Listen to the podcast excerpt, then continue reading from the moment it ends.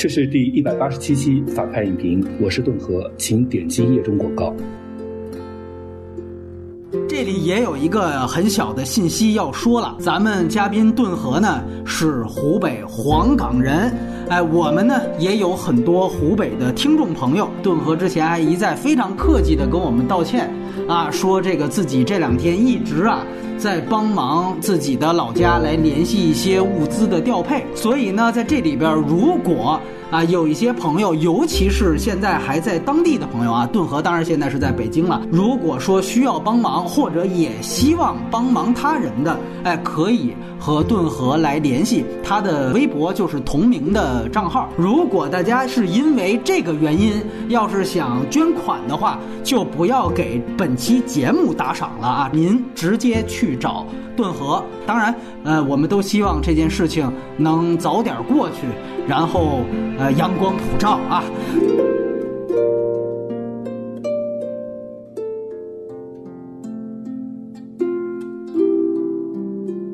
说呢，那还是先介绍影片的信息。这个电影呢是去年，也就是二零一九年第五十六届金马奖的大赢家，他拿到了十一项金马提名，最后获得了影片导演、影帝、男配和剪辑这五项大奖。影片的台湾分级呢是十二岁辅导级。钟孟宏的电影呢，除了一路顺风是十八限制级之外，其他导演作品应该都是这个分级。然后大佛普拉斯呢也是十八限制级的电影。啊影片没有彩蛋，格式是二 D 彩色电影，画幅是二点三五比一的。影片是国语片，其中夹杂了一些台语。出品方基本也都来自于台湾本地，除了本地风光、华文创、八八九等公司之外，网飞呢是作为影片的国际发行方。在出品人一栏里面啊，还有台湾著名演员张震。那张震呢是曾经主演过钟孟宏的第一部剧情长片《停车》。虽然呢大部分大陆人呢都是通过盗版的网飞资源看到这个电影，但是需要强调啊，这个电影并不是网飞的自制电影。这个电影在台湾的院线公映了超过两个月的时间。台湾院线的发行商呢叫做甲上娱乐。那么这个电影没有原著，它是由一九六五年出生、现年五十五岁的台湾男导演钟孟宏自编自导。自己长进的第五部剧情长片。钟孟宏呢，此前所有自己导演的电影都是自己参与撰写剧本的，而他呢，也曾经凭借第四张画拿到过一次金马最佳导演奖。本片呢，是让他在金马第二次夺魁。当然，大陆观众可能更熟悉他的，反而是由他监制并且摄影的。大佛普拉斯后面我们可能会多次提及，而阳光普照的制片人呢，也有大佛普拉斯的制片。叶如芬编剧呢，除了钟孟宏本人之外，还有另外一位张耀生，他曾经写过在大陆上映过的台湾片《健忘村》的剧本。今年呢，这位张耀生还有一部导演作品《腿》，会有桂纶镁来主演。那演员方面呢，男一号是饰演父亲的陈以文，他呢也是凭借这个电影拿到了金马奖的影帝。此前呢，他还参演过钟孟宏的上一部电影《一路顺风》和《大佛普拉斯》，当然那个是钟孟宏监制的。之前金马的节目也介绍过，他呢其实是杨德昌的学生和副导演，自己呢也曾经导演过电影。而饰演小儿子的邬剑和同样拿到了同届金马影帝的提名，而饰演菜头的刘冠廷则是拿到了同届金马的男配角奖，饰演大儿。子的是大家都很熟悉的许光汉。他应该算台湾目前最红的一个当红的演员，可能都没有之一了啊。那两位女演员呢，同样获得了金马提名，一个是饰演母亲的柯淑琴，还有一个呢是获得女配提名的温真菱。她呢是演和许光汉有接触的那位女学生啊。其实这个温真菱啊，之前还演过另外一个金马最佳影片《血观音》，她就是里面那个千金小姐的演员。摄影的署名呢叫。中岛长雄。那大佛的时候就介绍过，其实就是导演钟孟宏的日本名字。钟孟宏呢，应该是除了第一部《停车》之外，后面他自己导的所有片子也都是由他自己掌镜的。在好莱坞还有这个技能的，就是罗马时候的阿方索卡隆和魅影缝匠时候的 PTA。当然，钟孟宏这次没有拿到摄影奖，但他之前凭借《大佛普拉斯》拿到过摄影奖项。配乐呀，也是大佛普拉斯时候被更多大陆人所熟知的台湾客家语音乐人林生祥。那这等于是他第二次和钟孟宏参与的电影来合作了，但是却是他第一次给钟孟宏导演的电影谱写配乐。林生祥本人呢，这次也拿到了歌曲奖这个奖项。那影片世界首映是在二零一九年的多伦多电影节，随后是在一九年的十一月一号在台湾上映。影片的成本是四千四百万新台币，按二零二零年二月的汇率折合人民币是一千万人民币左右。而《阳光普照》的台北票房呢是一千四百四十三万新台币，大概是三百三十万人民币左右。按照我们之前介绍过的全台票房的粗略统计方法，台北票房乘以二，所以这个片的。全台票房估计是在七百万人民币不到，这已经是钟孟宏导演作品里面票房最高的一部了。那可以对比的是《大佛普拉斯》，当时他在台北票房是一千六百四十万新台币，也是三百五十万票房左右，比这个片子稍高。那和他同届金马的《返校》。是去年整个金马奖，也是整个去年台湾电影里面大爆款。它的台北票房就高达八千六百零七万新台币了。那这个电影的资源和字幕情况呢？刚才说了，台湾以外的地方都是由网飞来发行的。但还是之前那句话，这并不是网飞的自制电影。那信息介绍就是这样。下面还是插播最后录制的。打分环节，从雷布利这回，我给这部电影打七分吧。嗯，我推荐给所有人看，尤其是喜欢台湾电影的，或者是喜欢家庭伦理的。我觉得喜欢失之愈合的观众也可以来看。顿河这边，呃，我我也先打七分吧。如果是热爱电影、喜欢看电影的观众，我觉得都应该看一看。当然，应该是这一年里头不应该被忽视的一部电影吧。其实看完这个电影，好像你能验证一件事情，就是当时我们在大佛普拉斯那期谈到了一点，在缺点提到了一个事儿。我说我隐隐觉得那个电影可能导演的东西没有那么多，可能是不是钟梦红作为监制和摄影，他的东西很多被放进了那个电影里面。然后我看完《阳光普照》，我可能更加验证了。我当时说的这个对于大佛普拉斯的评价，可能表面上你会觉得这是两个方向的东西，但其实我觉得他们在内核上有很多很多的相似性，哪怕到最后你会发现他们都有一个巨大的两个字“再会”，我就很难想象。我回去细思极恐，就是这其实你后来会发现，这是钟孟宏所有电影到最后他个人的一个特点。如果大佛普拉斯是黄信尧的东西，你怎么能允许这个导演把他一个个人的标签放？到了你的电影的结尾，钟孟宏对于那个电影的干涉有多大？那当然了，如果按照正面案例去说，那他干涉有多大？那牛逼的东西可能就更多，是不是要归功于钟孟宏一些？那大家也可以带着那个期待再去看一下《阳光普照》，包括呃，我们在接下来会提及的几个对比，和杨德昌的对比，和施之愈合的对比，甚至。我们在金马开的那个脑洞，就是和《地久天长》同样是家庭片内核的这样一个大陆片，如果在金马同场竞技，孰优孰劣？好，那接下来呢，我们就开始剧透了。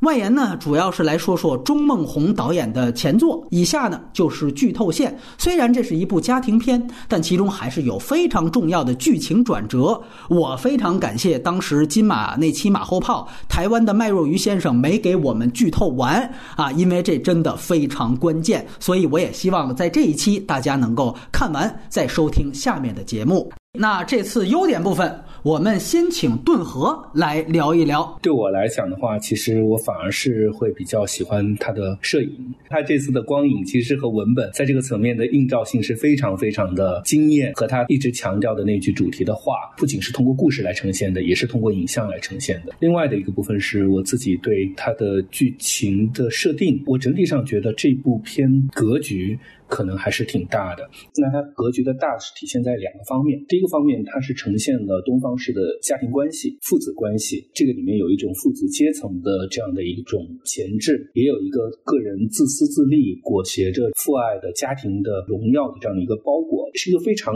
立体和非常华人式的这样的一个一个家庭关系。所以我觉得这个是它格局比较大的一面。第二个格局大的一面，也恰恰是它把人性的善良和阴暗用太阳。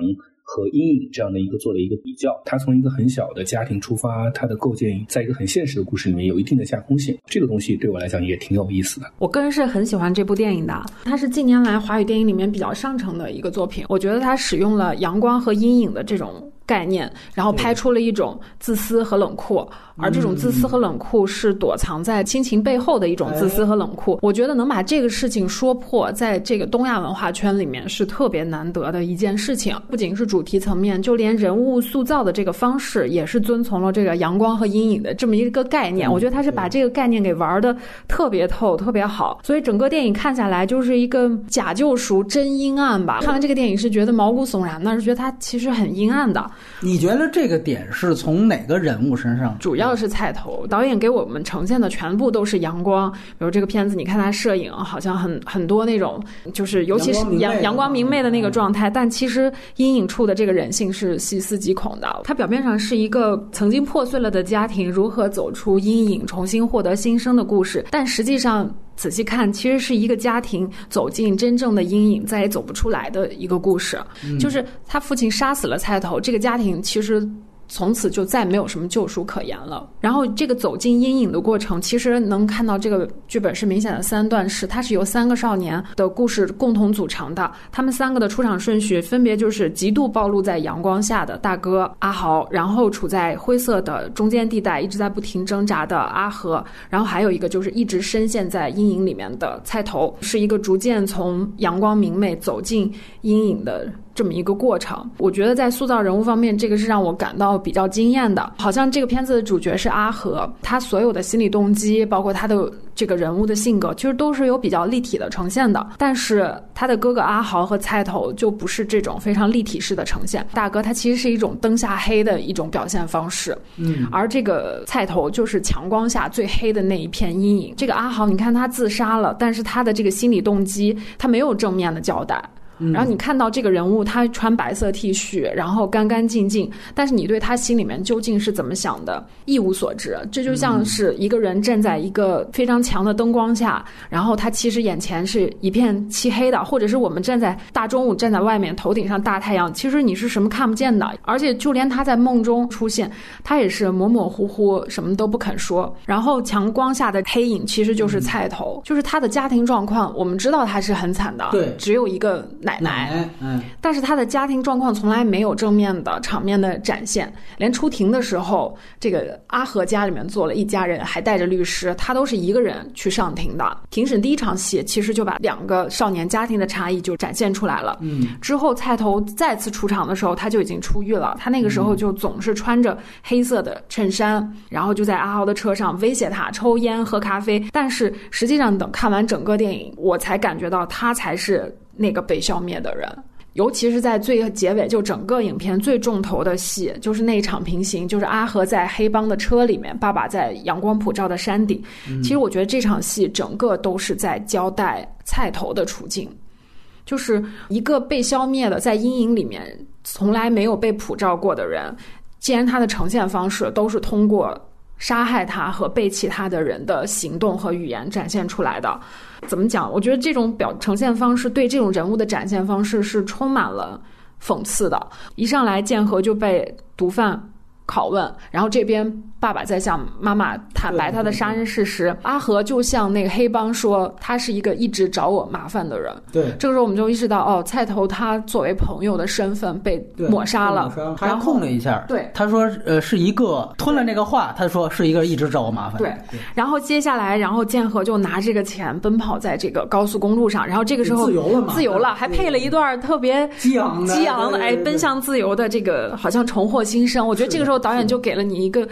障眼法吧，然后马上这场戏啪一切就到了阳光普照的山顶上，然后爸爸就说出了杀害菜头的这个真相，就细思极恐。就是他爸爸其实，在提起这个菜头的时候，他的那个语气和态度是非常不屑的，是充满怨恨的。他说：“他全程让我在难堪，我好歹是一个驾训班的教练，他杀了一个人。他在谈起这个跟他的儿子同样大的少年被他杀害的时候，他竟然还想的是他作为一个驾训班的教练的面子是如何被驳掉的。导演还配上了那种比较煽情的那种音乐，仿佛他在讲。”讲他能为儿子做出多么大的牺牲的时候，我看到的是非常讽刺的东西，就是父子俩的这种冷酷和自私，其实是以亲情为借口的。我们在感动这个父子俩的这个情深的时候，我就想想菜头这个人物的命运。我后来又回看了菜头在天台上的那一场戏，他在天台上讲出狱之后种种的不容易，家里面被拆了，然后如何如何，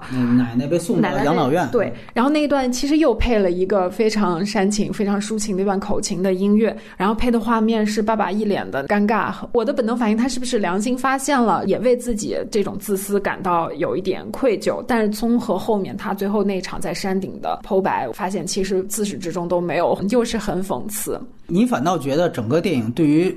父亲这个形象其实是一个讽刺的琢磨，是吗？对，我觉得这个父亲整个的这个人物，包括他对儿子这个感情是非常自私的，非常冷酷的。就二刷的时候，我就反复又看了那个菜头在大街上遇见陈妈妈和小玉。我觉得这场戏特别有意思，就是他是穿了个黑衣服，戴了一个墨镜，好像就是暴露在阳光下，带黑社会。对。然后，但是我仔细看这场戏，这场戏这个演员的表演并没有明显的表现出他见到阿和有了新的家庭，还有了。更好的亲情的羁绊，他是一个什么样的反应？我看到他的结局，我回头再看这场戏的时候，感受到的来自这个角色的危险感和恐惧感全消失了。我看到的是一个很悲剧的一个人物的命运。你认为他这段未必不是真诚的？对，在跟兄弟的老婆、跟孩子和家人打招呼是吗？对对。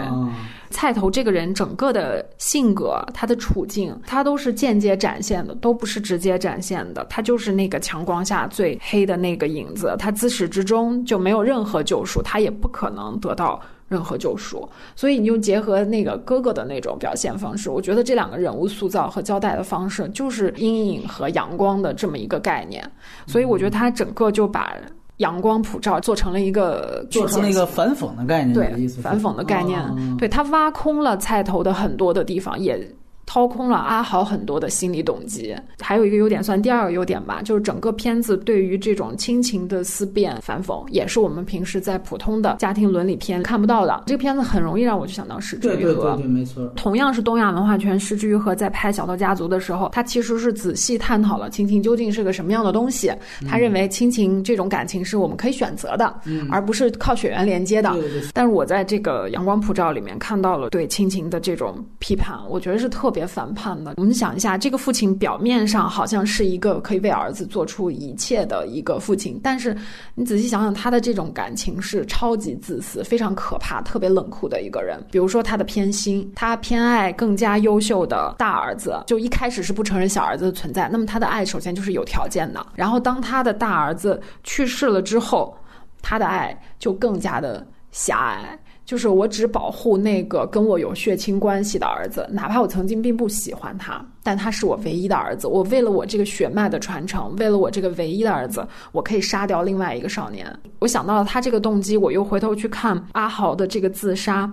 就我看到网上有些人就说他死于什么抑郁症啊什么的，其实我觉得他就是死于这种像太阳一般的父亲的爱，这种不停的对你的照射、一注视、一种灼烧，让他无处可躲。这也就是他在讲司马光那个故事真正的含义。嗯，其实他也很反叛父亲，他为什么对所有人都好？他就是不想要这种带有偏见的、有分别心的爱。雷普利刚才提到了父亲为什么要杀掉菜头，很多人都觉得这是一个不需要解释动机的理由。那他威胁我儿子，刚才呢，雷普利觉得好像这个杀人的动机可能是出于比较自私的，甚至是出于一个他的面子在这之前受到了损害，所以所以我要扳回一城。顿河就这一。点有什么想法没有？我不觉得所有的指向都是非常单一的。他的父亲在杀人方面，他有没有维护他的儿子？当然是有的，因为这是他唯一的希望。他已经把他的儿子当做是可以延续这个家庭希望的一个方式。但是其次来讲的话，他是不是有恶的一面？有他出于面子被挤压、出于报复一面，我觉得也是有的。你要说到原因的话，我觉得它是一个挺挺综合的原因，而且这种综合恰恰体现出了他做一个剖面，去剖析了家庭层面和社会层面的非常中国式或者华人式的一个图景吧。包括我们对于道德、对于所谓的善恶的一个评价系统，是一个浑然一体的东西，但它好像一刀切开了。阳光普照，这个阳光究竟是什么？我看到一个细节，就是大哥阿豪在学校里面上课，老师那个时候在。台上面在讲什么？他在讲《论语》，表现说在讲司马光嘛。呃，黑板上写的那个是《论语》嘛。然后阿豪就怀疑这个事情，他就问老师说：“你真的相信吗？”其实他就是反伦常，伦常对儒家的这一套伦理纲常的这个东西，在阿豪的这个价值观里面，他觉得爱应该是一种更普世的东西，所以他尽力的做到他想要做的那样，对所有人都好，然后永远不间断的去普照。我就在想，这种爱里面究竟有没有这个普？周梦红这次就用了一个。非常温情脉脉的一个假的外壳，其实是拍了一个特别残酷和很冷酷的这么一种情感吧。导演他给了我们看，我们以为应该在所有的台湾或者是这种东亚文化圈里的这种家庭剧里面想看到的什么救赎啊、亲情关系啊这样的，嗯，但是实际上我觉得他真想看的是我们平时。条件反射里面、习惯反应里面看不到的那个东西，就是那个断肢，一上来就砍手，然后用特别血腥的场面，后来还把被砍了手的那个人的那个断肢拿出来，然后专门做了一个这种呈现。如果这么去看的话，我觉得阳光普照的尖锐程度也并不亚于大佛 Plus。他好像没有讲特别多的社会的事件或者是社会批判，但是其实所有的人物都是嵌在这个社会里，他们是社会质地的一部分。就是那个洗车厂的老板，其实就是一个表演，一句话就交代，他可能以前也进过这个少年福利院，对。然后还有这个阿和去执行的这个任务究竟是什么？为什么要去打这个立法委员的这个办公室？然后，但是为什么我又去贩毒呢？背后有没有这样的东西？他其实全都挖空了，让你去想象。就这种隐藏的细节串起来，其实是有更有意思的一个潜在的文本。我觉得他们整个构成了这部电影的另外的一面，就是社会批判的一面。但是它藏起来让你去想的这个方式，也很符合这个影片的这个概念，就是阳光普照。但是这个社会里总有一些被阳光照不到的地方。我其实是很被他这种朴实的这种人文关怀去打动的。你说他能不能直接把这个父亲作为一个？反面人物去展现、去批判他，其实没有的。他其实展现的很公允，就是这个导演的视角，我觉得是很是很宏大的。就不管你好人坏人，你不管是活在阳光下还是阴影里面，好像都无所谓，反正众生皆苦嘛。我觉得是导演的一个价值观，就雷普利还是把它定义为相对来说是在一个温情脉脉的面纱之下，它其实是一个非常冷酷和残酷的电影。父亲为儿子做了点什么的一个道德正义之举呢？他也觉得这是非常自私，甚至是丑陋的。我可以部分赞同的这样的看法，但是呢，他这里面确实也带来了一定的表达上的问题。你说父亲的最后的行动是有一定的自私，这个原因是在于许光汉所饰演的大儿子之所以之前受到父亲的青睐，是。因为他重考要考医学院，他想考的这个专业其实都是可能带来社会阶级跃升的。那么我们可以这样去判断：开始许光汉的角色的死，他其实扼杀了这样的一工薪阶层的这样的一个家庭。唯一可能的阶级跃升的渠道，但是呢，我们看到最后与之相对的另外一个死亡，就是菜头的死亡，他其实呢也解决掉了一个阶级的变动，就是他解决掉了这个家庭。阶级滑落的可能，就是如果菜头一直在找自己的另外一个儿子的麻烦呢，那很可能儿子最后会呃被重判，那么他们全家可能会跌入到跟菜头一样的这样一个最后孤老终身、非常凄惨的一个境遇。所以说呢，整个电影最后其实是通过前后的两次死亡，维持了这样一个处在工薪阶层这样一个阶级的一个阶级地位，它并没有任何可能实现阶级跃升，最后也并没有任何可能实现阶级掉落。这是一个非常残酷的事情，就是如果你想避免阶级掉落，那么你就必须要杀掉一个。比你阶级更低的人，所以这个电影呢，从这个角度来说，它真正可以对标的是寄生虫，我部分认同这个电影其实是有它相对冷酷和残酷的一面，也像顿河说的，这个电影其实有它格局大的一面。我非常喜欢的细节，其实就是关于阿和这个人物小儿子最后杀人的那场戏。第一遍演的时候，不知道是谁杀的，小儿子带着这个钱回到宾利车，菜头人没了。那个时候瓢泼大雨，有一个细节，他在这样的一个情况下，没办法，他找不到人，他要上车，他。发现自己满脚的泥泞，他做了一个什么动作？他把衣服脱下来，包住了他泥泞的脚。我在这样的一个情况下，我都不想伤害到我客人的这样一个豪车。这个人在这一刻完完全全被社会驯化了，而与此相对比的就是菜头这样一个人物。菜头是一个上来就是，哎，这豪车吧，我进去，我他妈管你是什么车，我在里边我是递烟灰呀，我是倒咖啡呀，我是无所顾及的。对于他来说，这个人物最有魅力的地方是在于，他是完完全全不受社会这套严格的贫富差距啊这种阶级意识的束缚的这么一个人。当然，你从另外一个角度，我们从家庭的视角出发，他这样做是对于啊主人公的一种挑衅。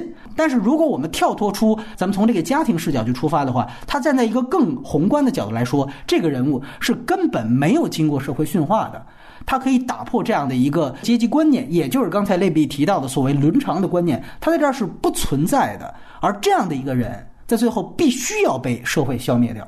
那他只是展现的这个社会的消灭的方式，又是一个温水煮青蛙式的。他是被另外一层普世价值观的这样的一个父亲维护自己儿子的所谓道德正义之举所消灭掉的。这个是菜头这个人物和导演在他身上赋予的非常触及到社会核心的。一点，把这些细节都串联上，这个电影确实是有超越于一个家庭啊，父亲最后跟儿子开始有矛盾，最后走向和解了这么一个简简单单的家庭主题的一点东西。这个我相信绝对是这个电影的一个亮点。但是回到我自己，我是在这个电影院第一遍看的这个片子，我的整体观感是我特别喜欢前半段，就是直到小儿子出狱啊，就是唱花心，我操！我当时觉得就前半段就是视之。愈合级别，然后到后半段，也就是三年后，我在第一遍的观感是非常让我失望的。我们可以放到缺点来讲，但是前半段我第二遍看，我仍然觉得非常厉害，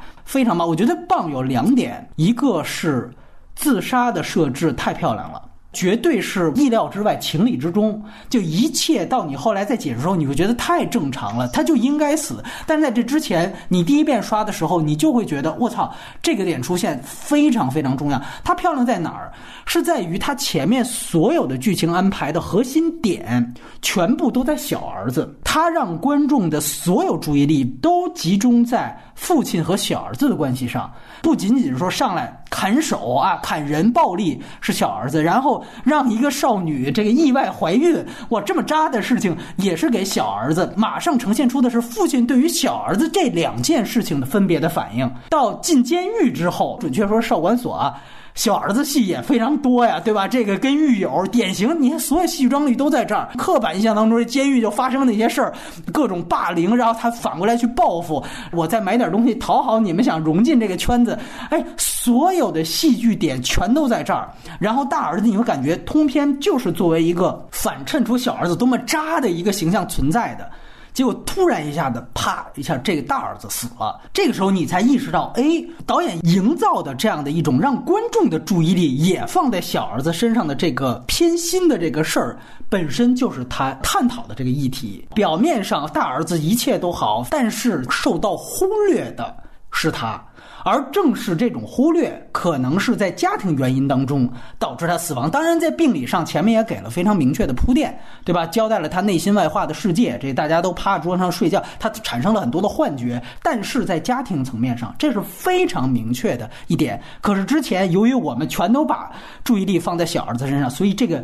自杀确实营造出了一种意料之外，但与此同时情理之中，这是他前面在剧作设置上非常棒的一点。然后另外一点，花心那个段落也是要提到他在前半段非常出色的剧作。当五十多分钟许光汉死，大家都不知道直接导致他死亡的原因是什么，所以后面他的大概十几二十分钟的戏，什么葬礼呀，包括都出了那么一个短信，然后再到小儿子这儿，他关进了这个禁闭室。前面一场戏正好是许光汉他去动物园，他有一场在外边看这个星星的戏，等于呢在那个禁闭室里面，他就相当于是被关起来的动物一样。到那场戏也都仍然是在信息交代，他在通过小儿子的口来解释哥。哥俩的关系以及他父亲是怎么看待他哥俩的，所以当五十多分钟许光汉死之后，导演排布的全都是信息上的解惑，但是情绪其实一直都是在积攒当中，甚至到这个新生儿的出现，他都还是在呈现一个说这是家庭续命的一个概念。电影非常非常聪明的延后了悼亡的这样一个情绪的时刻，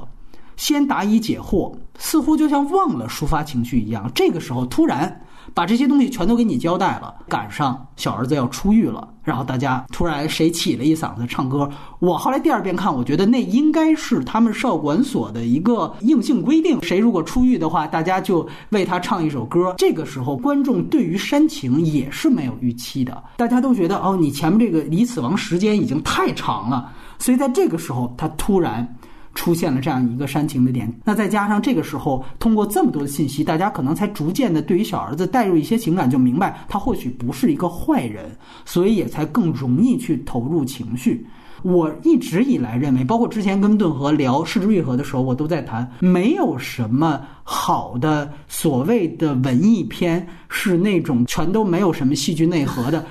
完全错！所有好的这个所谓你们认为的呃文艺片，其实全部都是导演非常精密的剧本上的演练，甚至你也可以说它是也是算计，只是这个算计分高级和低级。这个策略就是我怎么样拖后我的煽情的点，让真正的情绪延后爆发。前半段为什么好看过类型片的观众都觉得那些事件是零散的，但是那个事件的排布都非常精确。上来是砍人，然后是判刑，判刑带出的是父子矛盾，紧接着怀孕，他要为后面。他们家庭死了一个，要续上一个新生儿，他要为这个家庭的续命的概念去做铺垫，然后马上平行剪辑。大家注意到，接的是两个儿子，他做的动作都是一样的。他把大儿子接触女友的这样一个戏和小儿子接触狱友的戏是平行剪辑在一起的，他们的剧情功能都是一样的。大家在看第一遍的时候会觉得，小儿子遇上一堆狱友，我操，长得青面獠牙的，五大三粗的。肯定是越来越糟的。其实你会发现，最后他跟狱友的关系是越来越好的。然后呢，大儿子碰见一个女友，你感觉哎呀，这台湾小清新的这一套又要开始了。你以为这一段是越来越好，但是最后突然死亡。所以他的反转是从前面就非常精密的开始给你排布，然后到最后啪给你一点。哥们儿死了，所以在我看来，前半段几乎是无懈可击的。说到这个小儿子，我觉得也非常有趣。刚才提到了开场啊，两大污点全部给到小儿子砍人，尤其这个戴着口罩砍，你也不知道谁谁砍了谁，反正他小儿子犯了事儿，而且属于犯了事儿啊，还把锅啊全都推给另外一个，就这小儿子这太孙子了。后边又马上兜出一个少女怀孕啊，十五岁，这个一个男的这个能干的所有傻逼的。事儿，这个恶的事儿，全都扑给小儿子了。上来抛给这样一个主人公，这样的几个巨大的黑锅，这个是非常不寻常的。这个导演呢，他就故意在一开头让你觉得这人特别的坏，然后再慢慢的告诉你，哎，他其实是一个什么样的人。你会发现，他是为什么要杀掉那个最后断手的那个人啊？是因为那个人一直在欺负他。他妈妈去交代自己儿子从小的这个成长史的时候，就说他上到中学的时候突然就不说话了。那你可以去脑补，就在这个暴力行为之前，他可能遭遇了一个少年的你那样一个事件。他其实是一个校园霸凌的一个非常大的受害者。他可能被逼急了之后，他找到了菜头，最后把那个人砍掉了一只手，于是他坐牢。呃，然后你说那说他让少女怀孕那件事情，两点，第一点是他当时也没成年，第二也成他太太了，就跟菜头说的哦，你我以为你是要玩一玩，就发现两个人还是真爱，所以你会发现开场给你铺的这两个恶的不能再恶的事儿，也都情有可原。他慢慢的把这个人物由一个极坏的第一印象，逐渐的搬了回来，而且中间还有几个细节也非常有趣啊。他在出狱之前，他给人分饭，然后有一个人多拿了点儿。他还提出来说：“那你要多拿了，后边人就没有了。”完了，那人说：“啊，是下次注意。”他说：“你他妈这次就得放回去。”你就会注意到，就是小儿子是一个非常注重公平的一个人。刚才雷比利提到，到底是不是偏心？其实小儿子是一个非常注重公平的一个人啊。包括说之前跟狱友的冲突，也是你先过来就招我，我在那儿坐着没招谁没惹谁，你们先过来招我。所以你捋一下小儿子，他不仅不是坏人。甚至电影给予了他极大的正义性。这个手法并不是说先上来我给他说啊，这小儿子特不容易啊，我啊我给他一个道德光环，他完全没有这样做。他也可以先去讲菜头如何剥削他，他都没有去说，他是反过来说的。这是配合他后面关于大儿子的反转来进行的。大儿子在前半段其实是跟小儿子完全相反的写法。如果说小儿子是由坏变好的话，大儿子其实是由好到坏啊。上来，我们说许光汉导演消费的就是他这个阳光少年的这样一个人设。他其实用这个许光汉啊，有点类似于当时李沧东用刘亚仁的这种感觉，呃，甚至比那个可能要更明显一些。他要剥削这个人物身上的这种偶像气质，阳光少年。然后在这样的时刻，我给你一个非常大的一个反转，他其实是跟小儿子完全相反的。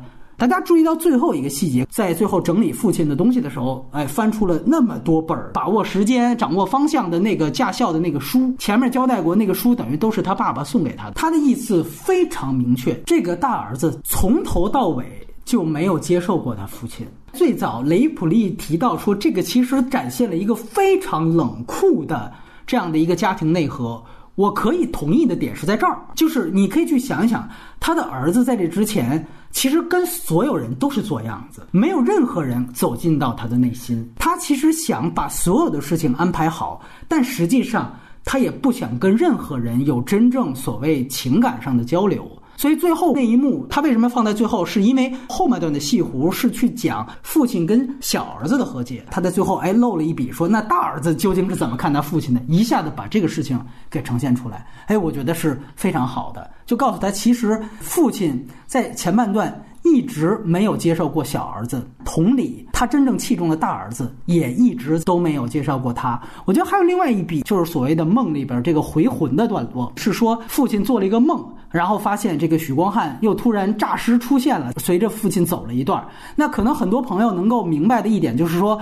当父亲醒来，他因为特别怀念他的大儿子，所以他就真的到实地去探访了一下他在梦里面走过那条路。这个时候，他碰见了小儿子。你可以把它理解为，这就等于是在死之后，许光汉都还在做这个家庭的粘合剂，带领了他的父亲，把他领到了小儿子的便利店门口，说：“父亲，你。”跟小儿子和解吧，这是我们非常温暖的解读。但是从另外一方面，你可以看到，他无论说生前还是身后，他所起到的东西全部都是功能所在。但是我内心怎么想的，你不必知道。甚至我告诉你，其实你根本都跟我没有什么交流。看似阳光的东西是最阴暗的。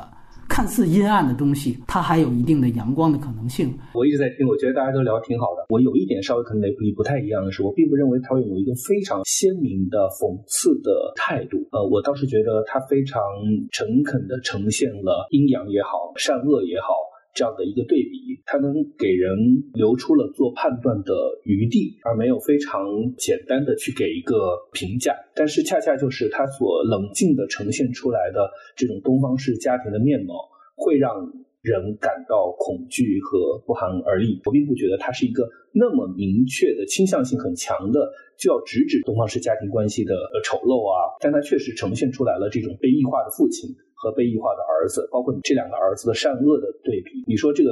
大儿子从来没有过认同过父亲，我是非常认同的。他跟父亲之间的关系是很冷漠的，但这个是不是能用恶来评价，或者说用阴暗来评价？对这里稍微持一点保留啊。我确实觉得他其实是冷静的呈现了一种相对应的状态。尤其你说到的大儿子之死的这个段落，我也是非常非常的喜欢。我看前半段的剧情没有超出我对于台湾电影的一个认知吧，琐屑的、冷静的。在构画一个家庭，但是在这个地方强情节的出现，正如你所说，它打破了某种惯性的台湾电影的那种温情和平稳。在那一刻，你会觉得它是一个人物命运的一个结论，或者说可能是大儿子之死会引发了这个家庭的变化。事实上并没有，所有人还是按照自己的方式在生活。他改变的是态度。是他弟弟的对生活的一个想法吧？你会看到弟弟慢慢呈现出好的一面。他改变的是他爸爸对于儿子的一个期望。我只有一个儿子，这个儿子从我认可的成功的大儿子，变成了我没有办法拒绝，但是我唯一希望的小儿子。而你看到最后的时候，你会发现大儿子之死几乎是所有事情的一个结语吧。第一点是他的那条短信，这条短信对于我来讲其实挺有意义的，是配合了他那个司马光砸缸的漫画的一个形象。我一直我在看到那个部分的时候，我一直在想的一个问题是，导演可能把它放到了一个太阳的一个类比的位置上，他所有散发的都是光芒，让自己无处可逃。另外一个结论结语就是你刚才说的，他父亲给到他的那本笔记本吧，写到的两句话，一个关于时间，一个关于方向，似乎这两个事情都是可以控制的。可是到最后的时候，阿豪没有在这个笔记本上写任何一句话，可能也跟他在大学课堂那样一句话是一样的。他首先没有认同所谓的这个伦理纲常的结论。其次，也没有认同这个人是可以掌控时间、掌控方向的这样的一个结论。他在死亡之前是对这两项事情都做了一个否定的态度，这也是他迈向死亡的原因和结论性的东西吧。相对而言，我觉得他其实是抽空的。我不认同这个故事像很多台湾故事那样，它有很多非常真实的细节性的东西。我其实觉得它相对来讲。其实更舞台一点，更舞台一点的，它的很多的设定其实是经不起那么真实可信的细节推敲的。我的感受是，它因为比较的完整和封闭，所以每个人可以在这里面解读到他自己人生态度的一个折射。我不觉得导演有那么强的。否定或者讽刺的心态吧，某种程度上，他的悲悯和无力感会更强烈一点。人们对于善和恶的区分来讲，也正如你们所说，有的时候它是你阶级上升的楼梯，有的时候是你阶级下坠，你要拼命蹬掉一脚，你才能维持本能的自保。他对这层是不是有那么强烈的？批判和否定，我个人是有一点保留的。我恰恰觉得它是一个冷静的呈现。其次，我也想补充一点是，我觉得这个片子的摄影，它的镜头本身是很美的，但这次里面加入了一些移动。对于移动这些部分，我觉得稍微持一点保留。但是，我觉得对它对光影的把控和的故事的一个整体的一个呼应是非常强的。我很喜欢里面一个镜头，是阿豪在死之前，他有一个巨大的剪影的这个镜头。呃，实话说，这个剪影镜头让我消解了一点我对他死的突然性的判断吧。就是在那个地方的时候，我突然稍微看观影的时候，稍微心就有一点紧了一下，因为联想到他之前所说的他无处可藏嘛。那这样的一个阴影来讲的话，其实是他自己给自己造的一个阴影，也就是他在那个漫画插画里面，他自己是自己解救自己的方式吧。就这个更不提他在全片里面对于所有的这种强烈阳光。和阴暗每一处都把控的很好，非常认同你刚才对于哥哥的判断，包括他在死之前他也要叠好衣服啊，这个台词也后来又都重复了一遍，是一个非常客气的状态。然后到最后告诉你，这个客气就是我根本没有接纳你，他肯定不是个，但是他一定展现出来的是一个非常冰冷的这样的一个人物状态。还有一个哥俩上面的一个细节，在哥哥死之前，是他想带着呃未来的弟媳了去这个监狱探监。结果呢，弟媳被挡在了外边，因为俩人还没结婚，只能他自己去。俩人就在那一次这个探监的时候就吵起来了。你会发现，哥哥一直想把所有的事情安排好，但其实他真正搞得定吗？其实还有另外一个隐藏的细节是，小儿子他为什么要砍别人的手？你会发现啊，那原来是因为等于这个弟弟一直在学校里被欺负，那么他被欺负的时候。他找的人是菜头，那为什么他不找哥哥呢？那你再联系起来，之前哥哥死前最后一场戏带弟媳去探监，那个时候他没有进去，你会发现这是不是整个就是他们家庭关系的一个缩影？他们之间都非常非常的客气。然后刚才顿河也提到了他喜欢摄影的地方，我觉得也有一个我想说的补充，大家都能看出来这里面有非常明确的。阴影和这个阳光一面的阴阳调度。还有另外一个对比呢，我觉得是配合这个光线的设置的，其实是分割空间。大家可以去看一下它的海报，它海报是一张全家福啊，这个两个儿子跟他的父母站在一起。但其实整部电影，这很多人也都注意到了，这整部电影没有任何一秒这一家人是真正同框过的。这个大家如果二刷的话，可以去观察一下。最全的一回所谓的同框的这样的一个镜头，就是出狱的戏。所以我说出狱其实是分隔了整个电影的前后。那出狱的戏里面是新生儿，包括小儿子的太太，包括妈妈四个人最多了。但是在这场戏。父亲也是缺席的，他整个戏做了非常明确的分割空间，他把一个看似到最后，你说哎，最后他是不是一个真正的和解呢？是一个温情脉脉的呢？这个我觉得也可以复议雷普利最开始提出的，这可能是比较冰冷的一个家庭戏的一个原因，就是这个镜头语言。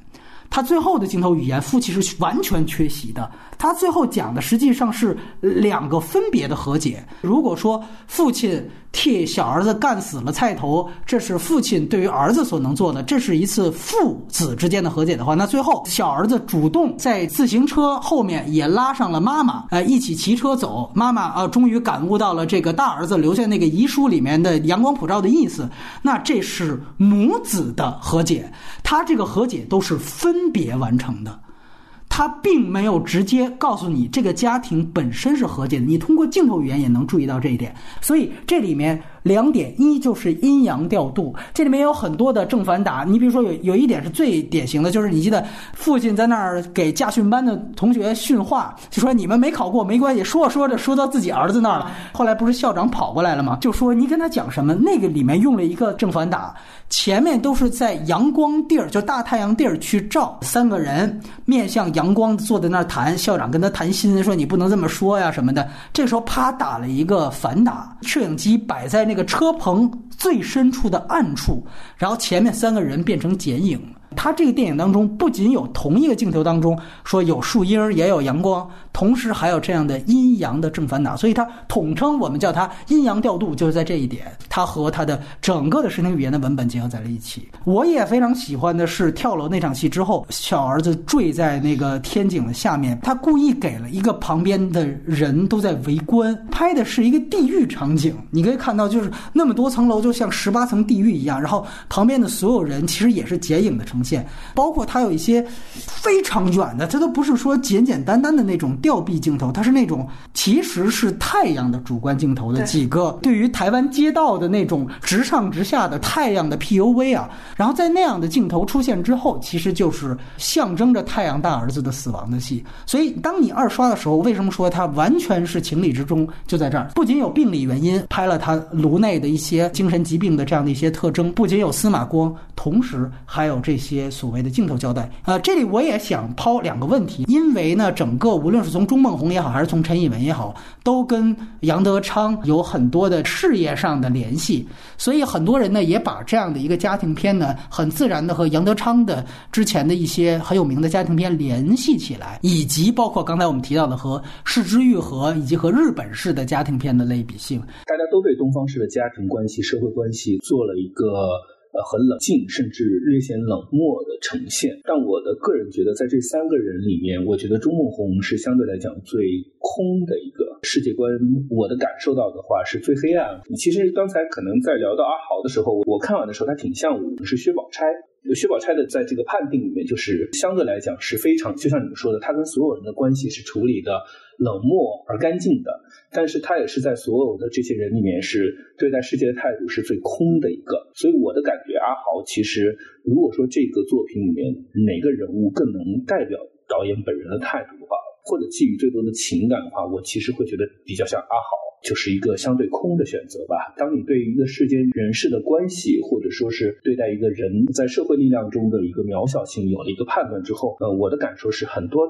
导演自觉或不自觉的会把这个态度引导到空上去，就是无力感。他所有的问题都得不到解答，所有的事情都在一个关系中轮回，所有的和解都是单向的，都是并不改变事情的本质的。这层价值观的选择，我其实个人觉得是跟失之愈合和跟杨德昌是有挺本质的区别的。失之愈合也好，杨德昌也好，在他们在对于世界的呈现的背后，都会有一种相对的责任感和暖意吧。在聊到《世事愈合》的时候，也讲到过，他拍《小说家族》也好，或者说他第一部作品也好，其实都是寄希望于能解决某些问题。包括我们之前也聊到，在《小说家族》里面，他通过小男孩最后的选择，他是其实是一个方向式的选择吧。但是我们在《阳光普照》的这个文本里头，它迈向的是非常东方式的无能为力、虚无感的东西吧。其实我刚才就已经说了，我的观点就是批判的。如果导演的视角就带入阿豪这里的话，阿豪其实是不相信的。他从上课那场戏，阿豪说：“老师，你真的相信吗？我不相信你讲的这个东西。”对，这是一方面。另外一方面就是这个片子的英文名字叫。A sun，一个太阳。对，这个其实是个双关。一方面他说的是我只有一个儿子这个事情，其实另外一方面就说的是这个太阳。我觉得他狠的一点在于他在讲这样一个基于儒家的伦常的这样的一种亲情，父亲是大家长的，像一个大太阳一样照耀整个家族，就是你们想的那样天人正义永远没有错吗？被他完全照射的那个大儿子接受不了，然后死了；完全被他照射不到的那个别人家的儿子又被他杀死了。我觉得他是在质疑这种伦常关系里面的这种父亲的爱，而且就是在这样的一种家庭结构里面，他把这个东西颠覆掉了，其实就是在批判这样的家庭关系吧。那你觉得跟杨德昌和失之愈合的可比性呢？我觉得他们都是想在家庭关系里面寻求一种秩序，或者是说想重建某种家庭关系的秩序。但我在《阳光普照》里面看到的，就完全是一种不要这种成见。我们既然我们要普照，那就应该是一种更加普世的情感吧。我反而觉得他好像在说，这种情感并没有你们想象的那么无私。我稍微跟雷普利 battle 一下啊，正是因为他非常冷漠的呈现了这种父子关系的捆绑。其实我跟你的。态度是一样的，我认为这个父亲是恶的，这种父为子纲的这样的一个一个设定，也是家庭关系的一种束缚的。就是他这个作品中，因为呈现，所以具有批判性，这一点是毋庸置疑的。但是另外一个层面，这种对恶的呈现能被多少人感知？导演是否在后面有一个非常明确和强烈的态度？这个是我认为不是这个作品里边。很强有力的给到的东西，这是很很少有我自己会从价值取向上来做一个判断的地方。这种空也好，它其实在态度上是不够坚定的。如果说是三观比较的正，或者说他有一种批判精神在的话，他会看到这里面的恶。但是我相信有很多观众会被这层父爱所裹挟，甚至认为这个父亲是伟大的、是崇高的，因为他在最后的时候，他给到了很多暖向性的表达。让你在情感上是认为他是有苦衷的，他是可以理解，甚至结合他这个文本的表达，他也认为这个父亲是有不得不被原谅的地方。所以这地方就是我跟雷普利分歧的地方。我觉得导演呈现了这种关系的丑陋可恶，但是他并不在创作态度上就把这个东西作为一个纯粹的否定在呈现的。他呈现出了阳光的一面，也呈现出了阴影的一面，让你去判断。但这个判断，它是带着某种相对的中立和暧昧的。就我认为，有批判精神的人可以通过这种呈现看得到，但是我认为有相当多的观众不会这么去理解这个故事，而产生这个暧昧态度的原因，是因为导演本身的态度可能就没有那么的明确吧。无力的红色的在人群中自省的人，他只能躲在水缸里。你一定要说个人上没有那么喜欢那个电影的地方，我对于自怜或者说是。无力感的东西，至少在现在这个阶段是不能完全买单的。所以这个地方我是认同雷普利在于他呃呈现出来就会有批判，但是导演是不是真的是把所有的着力点放在这个地方？我不觉得的。他给了大量的笔触来赋予这个父亲同情。我认同你说的，就是说他呈现本身带有批判性这个部分嘛。但是导演这样暧昧的去呈现。对于这个父亲，或者说对于这个家庭的亲情的态度，其实也很像我们在一个阳光下看到一个事物时候的状态。我觉得这就是它开放性的地方。你可以看到，你也可以选择不看到。这个可能真的就是由观众来决定的吧？对，我就觉得它其实开放了很多给观众的部分。但是回到刚才抛出的这个问题哈，就是跟另外两位的比较而言，我觉得另两位在批判性上，或者说说在革命性上，或者主观性上是强过于周墨红。可能。能在这方面稍微更认同顿河的观点一点，是在于他可能最后又想要复杂性，然后又想用温情往观众身上兜，这个东西是我要放到缺点部分去谈的地方。但是回到一个问题，呃，那两位导演呢，尤其是《失之愈合》的初期和整个杨德昌的人生，我直接说的粗浅一点，他们都是愤青。这个钟孟宏导演，你一看就是我操，这世界都完蛋了，你愤怒什么呢？你可以说我操，那一下子导演境界可可高了哈。但是这个事你放到创作上不是这么比的，尤其是绿和前半段和杨德昌的东西，我都觉得他们有的时候都像一把刀，扎东西是最准的。我再细分一点说，他跟杨德昌最大的区别，为什么我上来说这个片子要比的话，可以跟《寄生虫》比，就是在于它有架空性，它是关于台湾的吗？它是关于台湾二零一九年或者在二十世纪的第二个十年台湾社会的面貌的展现吗？其实好像没有那么紧密哎。但是我们去看杨德昌的作品，哦，《孤岭街少年杀人事件》就是关于国民党动员戡乱时期眷村文化的那样的一个悲剧的时代。你能明显的发现哦，这就是冷战再放到台湾本地人、外省人的，你非常明确它的时空性。极其准确地还原了那个时代，然后到后来那个恐怖分子，哇，这是台湾四小龙时期，哇，经济已经腾飞了，但是人的虚无感，在那个经济发展当中，人的精神焦虑，然后再到一一，那是世纪之交，台湾经济发展已经相对平缓了，我们说已经是到滞胀时期的时候。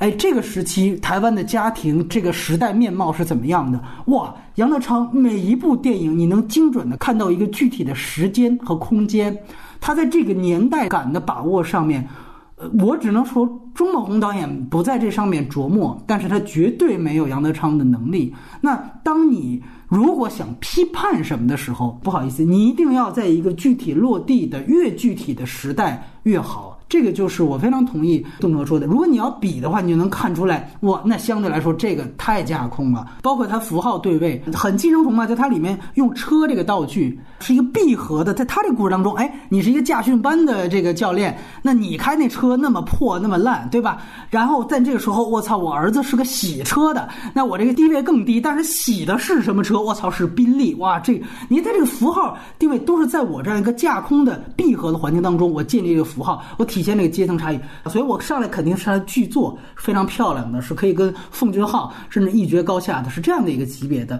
那这是他跟杨德昌区别，跟《石之玉和》，我也是觉得他跟《石之玉和》其实是在。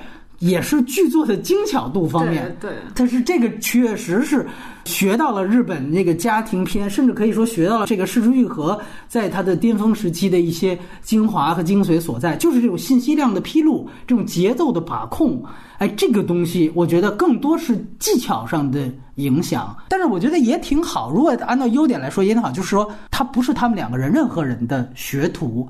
呃，钟孟宏导演他哪怕拍家庭片，他有他自己的想法。也许可能历史地位这单说啊，但是我觉得他起码他有他自己的一个方向，就比后来好多我们说呃就尴尬的去学杨德昌的大量，对吧？这这大量那是要强不少的，好吧？然后咱聊缺点，我觉得那就两个层面吧。第一个层面是呃价值观层面的东西吧。其实从作品的层面来讲，我觉得任何价值观都是可以被接受和理解的。只是我个人觉得，如果选择这么一个题材，你也呈现了这样的一种家庭关系里面的虚伪。我自己对于这个最后的态度是有一点保留吧。那到技术层面的判断来讲的话，我个人不是很喜欢这部电影的一个地方是，呃，略显莽的一点，也略显拙了一点。文艺片来讲的话，并不是放弃剧作或者放弃细节的勾连是一个随意的东西，但是我觉得在这里面精巧有余。你刚才已经提到了宾利车和这个驾校车的比较，当然了，它这个宾利车就是。从来都没有动过，招之即来，对吧？显得过于的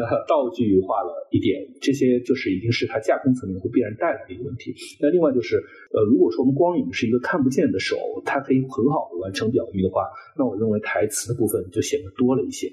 那就我们刚才提到提到的那个时间和那个叫什么，把握时间，掌握方向，对吧？这句词不仅出现在了笔记本上，出现在了这个墙上。而且跟那个学校的背后那个台，那我我我抱歉，我没看第二遍，但我记得学校背后也是有一句标语的，也形成了一个就是互文的关联。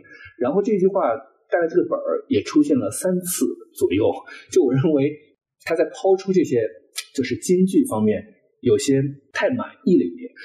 与此同时，肯定也一样，是我对很多台湾片相对来讲，呃，有点保留，是这些人说话的时候太讲究了，舞台感太强了。这可能也是配合这个这个剧情让我就是就是设定让我产生困惑的地方，就是不管是菜头阿好还是父亲，都显得过于的雕琢了他们的台词的部分。如果说父亲在驾校的那一段关于死亡的那个，就是就是关于那一段讲话，他能处理的更自然一点。不要这么舞台感强，我觉得他可能会更对，至少对我来讲会更动人一点吧。现在你已经很明确的知道这段戏的意图是什么，这个这段话讲话的内容是什么，让我觉得对他的身份啊，就是之所以觉得舞台感，就是我并不觉得这是一个驾校教师身份该该聊的天儿吧。包括他有提到说，每个人都问我你结婚了没有啊，什么之类的，这些词儿就非常的功能性非常的强。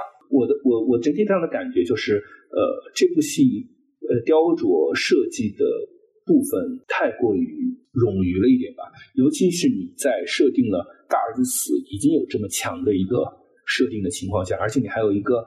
动画的一个插入，对吧？这些已经非常的戏剧化了。那你这些台词，或者说在这些细节的道具再这么冗长冗余的话，就会让人觉得疲倦。我首先同意邓和老师刚才说的这个啊，我就对他这个京剧其实也是比较不喜欢的。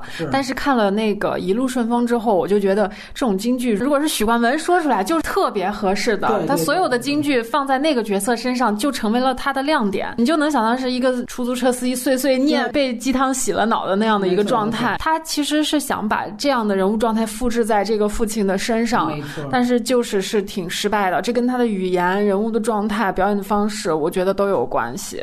嗯，对。然后另外一个我不喜欢的点是，刚才波米喜欢的那个唱花心的那个段落。哦，我我是不想在这种片子里面看到这么强烈的一个煽情的段落。然后还有一个就是，我觉得音乐太多了，它而且这个音乐并没有起到像比如说像。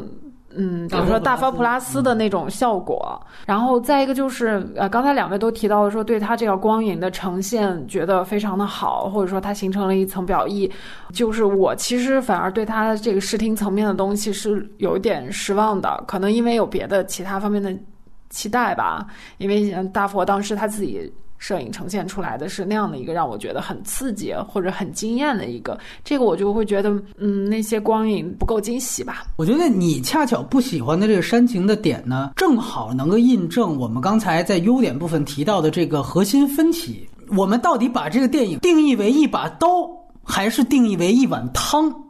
这是很重要的。如果你把它定义为一把刀，那你会认为这个电影当中就不应该出现任何的正向煽情段落。花心呢，它是唯一一个真正正向的煽情的段落。哪怕到父亲在驾校班说自己儿子死，他都会马上旁边人说：“哎，你别说了，你都跑题了。”然后这时候啪，林生祥的音乐马上停。林生祥这个音乐，我也想再说一点，为什么我不完全把它当缺点？是在于它其实跟大佛里边延续了一个功能，是它其实不再做传统配乐那种真正顺拐的情绪配合。嗯，他故意制造了很多的渐离效果的产生，非常明确的葬礼的戏，在整个一个比如说鞠躬的镜。镜头没结束，就镜头没有断的时候，他居然让一个旋律直接啊，这段旋律结束了，我再另起一个前奏开始，这是非常不寻常的。这当然不是一个业余的穿帮，他其实因为我们之前看过大佛，你就能明白，完完全全是他想要的一种效果。所以你再看。花心是相对来说最传统，也是最顺拐的。前面先让其他的问题少年唱，唱了之后，他这边给一段钢琴，直接把花心的主旋律又接着弹下去。所以在我看来，这个段落就是这个电影唯一一次情绪释放。还是我们怎么去定义它？那如果你不把它定义为一把刀，它就是应该有这样的一个情绪释放。就刚才顿河其实提到的那一点台词的使用，我相信这可能是。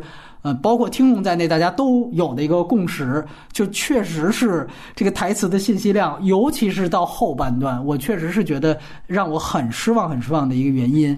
尤其是最后，他在等于是阳光底下跟他的妻子把谜底交代出来，非常的廉价。我就想不通一点，就是为什么要安排这个人物在那段时间说排比句呢？就是他不断在强调说，你也知道我是一个驾训班的教练。就这句话重复了四遍，第二遍的时候，我一拍大腿，我说完了，这戏到这儿我有点看不太下去了。这个人物在那个情况下也不是这么讲话的，他在那一段戏当中基本上是完全来服务于他要向观众呈现出谜底是什么，然后配合他的回溯镜头去使用的，整个就跳跃了他的人物现实的状态，包括那种就是一个孩子这个事情，就前面有个胖女人。在第一段问他，这个是他说一个代的信息，不用他在台词再讲一遍了。对，就是这些东西都太冗余了，他还生怕观众看不懂，就又是犯这种毛病，所以这是让我觉得他前好后不好的一个很大的一个遗憾的地方。当然，我说个插曲啊，也不是说我对这个电影有洗地的地方，就是我第二遍看是我跟我父母一块看的，他们反倒前面觉得。拍的莫名其妙，就觉得哎，这为什么死啊？这干嘛还他妈唱花心呢？就是神经病嘛，就是这种。但是到最后一场，就是排比句的时候，哎，反倒觉得哎挺好的。我还觉得前后有一个割裂的地方，是在于我更感觉前面好像是更多去写人，后面因为出现了一个。菜头，所以他感觉后面变成写事儿了。但是前面我们说，如果要有一个硬说的核心事件，那是儿子跳楼。但是儿子跳楼这事儿，它并不是一个说从开始就拴着围绕这件事情，然后我们调查他怎么死。后半段可是一上来，你看着整个就是起承转合是按照菜头找他麻烦，中间两个人撕扯，然后父亲去找菜头看能不能和解，然后和解失败，到最后哎，菜头突然第二次行动的时候突然。突然消失，制造了一个大的悬疑哦。其实这悬疑。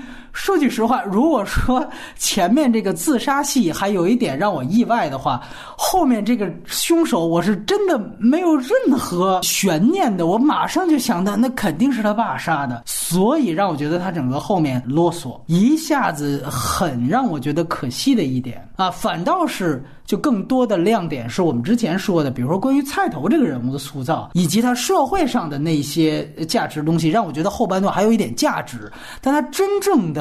关于他所谓父亲替儿子啊杀了个人，完成父子和解的这一大套东西，我觉得拍的确实是比较无聊的。包括那个什么所有死亡方法呀，这个什么老天有眼，正好是瓢泼大雨就洗清了一切罪恶，真的是我这看的不是特别带劲。然后在这里面，我也要抛一个问题啊。就是呢，因为之前有这么一个脑洞嘛，说他拿到了金马大赢家。我们当时也跟台湾的嘉宾去聊，说如果这一届有大陆的片子，哎，要是能够参加，那会不会赢？然后台湾嘉宾呢就说，《地久天长》是相当有竞争力的，起码这影帝啊陈以文就没戏了，这肯定就是王景春的。再加上这个最佳影片《地久天长》也更大气一些。他聊的时候我还没看，看完之后我觉得非常有趣，就是其实《地久天长》也都是在讲家庭。而且这个电影，我们刚才雷普利已经点出来，它叫一个太阳。那这《地久天长》讲的是独生子女，哎，就是它其实都有一个独子概念，都围绕着这个一个这个关键词。就这点来说，大家觉得它跟《地久天长》这可比性怎么看？第一个是，如果说有最佳影片的话，这两个影片可能都不是吧。我至至少我会觉得《南方车站》，我个人会更喜欢一些。其二，如果说是一定比较两个家庭，我觉得一个太实，一个太虚，这是我个人的感受。恰好他们这两个影片是两个不同的方向。然后最后的和解来讲的话，个人是觉得都稍微无力了一点。如果说到演员的表演来讲，我也确实认为王景春会比这个陈以文要好。就是人物的质感，我觉得如果不是舞台化的人物，那么这个人物首先他的身份、他的角色是你可信的，他的动机如果有多面性的话，也是要能被理解的。陈以文的表演没有超出我任何意外性的东西吧？这个剧作其实给了他挺丰富的空间。哎，雷普利怎么看？你也不必拘泥于奖项，就这两个片子。那我肯定是选《阳光普照》啊。就是首先，那我要是把《阳光普照》当做一把刀，那《地久天长》就是一碗汤。那我在一碗汤和一把刀里，我肯定不太想喝那碗汤。对。那如果我要把《阳光普照》当做一碗汤，那它也是碗毒汤。毒鸡汤。毒鸡汤。表演呢？表演我其实并没有。觉得这个剑和爸爸成员的这个表演比王景春确实强到哪去。我就非常喜欢菜头这个演员的表演，因为他出场时间特别短，对，然后这个人物其实是要隐藏一部分的心理动机，然后你还要在表演中制造一个多维性。我反而觉得他的表演是最大的亮点。就取决于这两个片子比较，是在于你看你是否认定，就是这个电影，就像刚才我们的核心分歧一样，你是否认定《阳光普照》是完完全全的歌颂父亲？如果我们再去跟《地久天长》比的话，《地久天长》对于王景春那个父亲的态度，基本上可以说是歌颂的，就是他其实想呈现的就是计划生育体制下。一个家庭因为这项政策带来了一个巨大的悲剧，然后他我们当时提到了一个巨大的狭隘性，也是一个价值观上的狭隘性，是那个悲剧是什么？是他们丧了唯一一个儿子，但是他隐藏的一个价值观是说，让这个家庭男丁的独苗失去了。所以他最后可能是通过批判了一个不好的泯灭人性的政策，客观上的肯定了一个更加落后的要男丁的价值观。那么在这个基础上，父亲拼了命的，哪怕是想在这个外遇上也已动过念头的这样的一个有男丁的这样的一个父亲形象，是还是导演在歌颂的。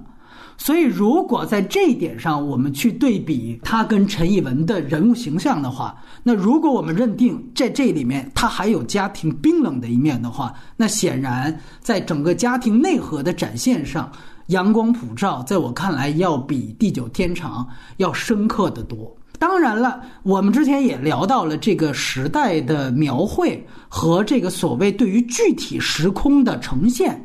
从这点上来说呢，阳光普照确实它有半架空性，但是你要这么比呢，你也可以说那寄生虫呃也不如地久天长落地，这是肯定的，因为他们要的是一个半架空的状态。两个演员的比较，因为其实确实我觉得最后那一段排比啊有点毁表演。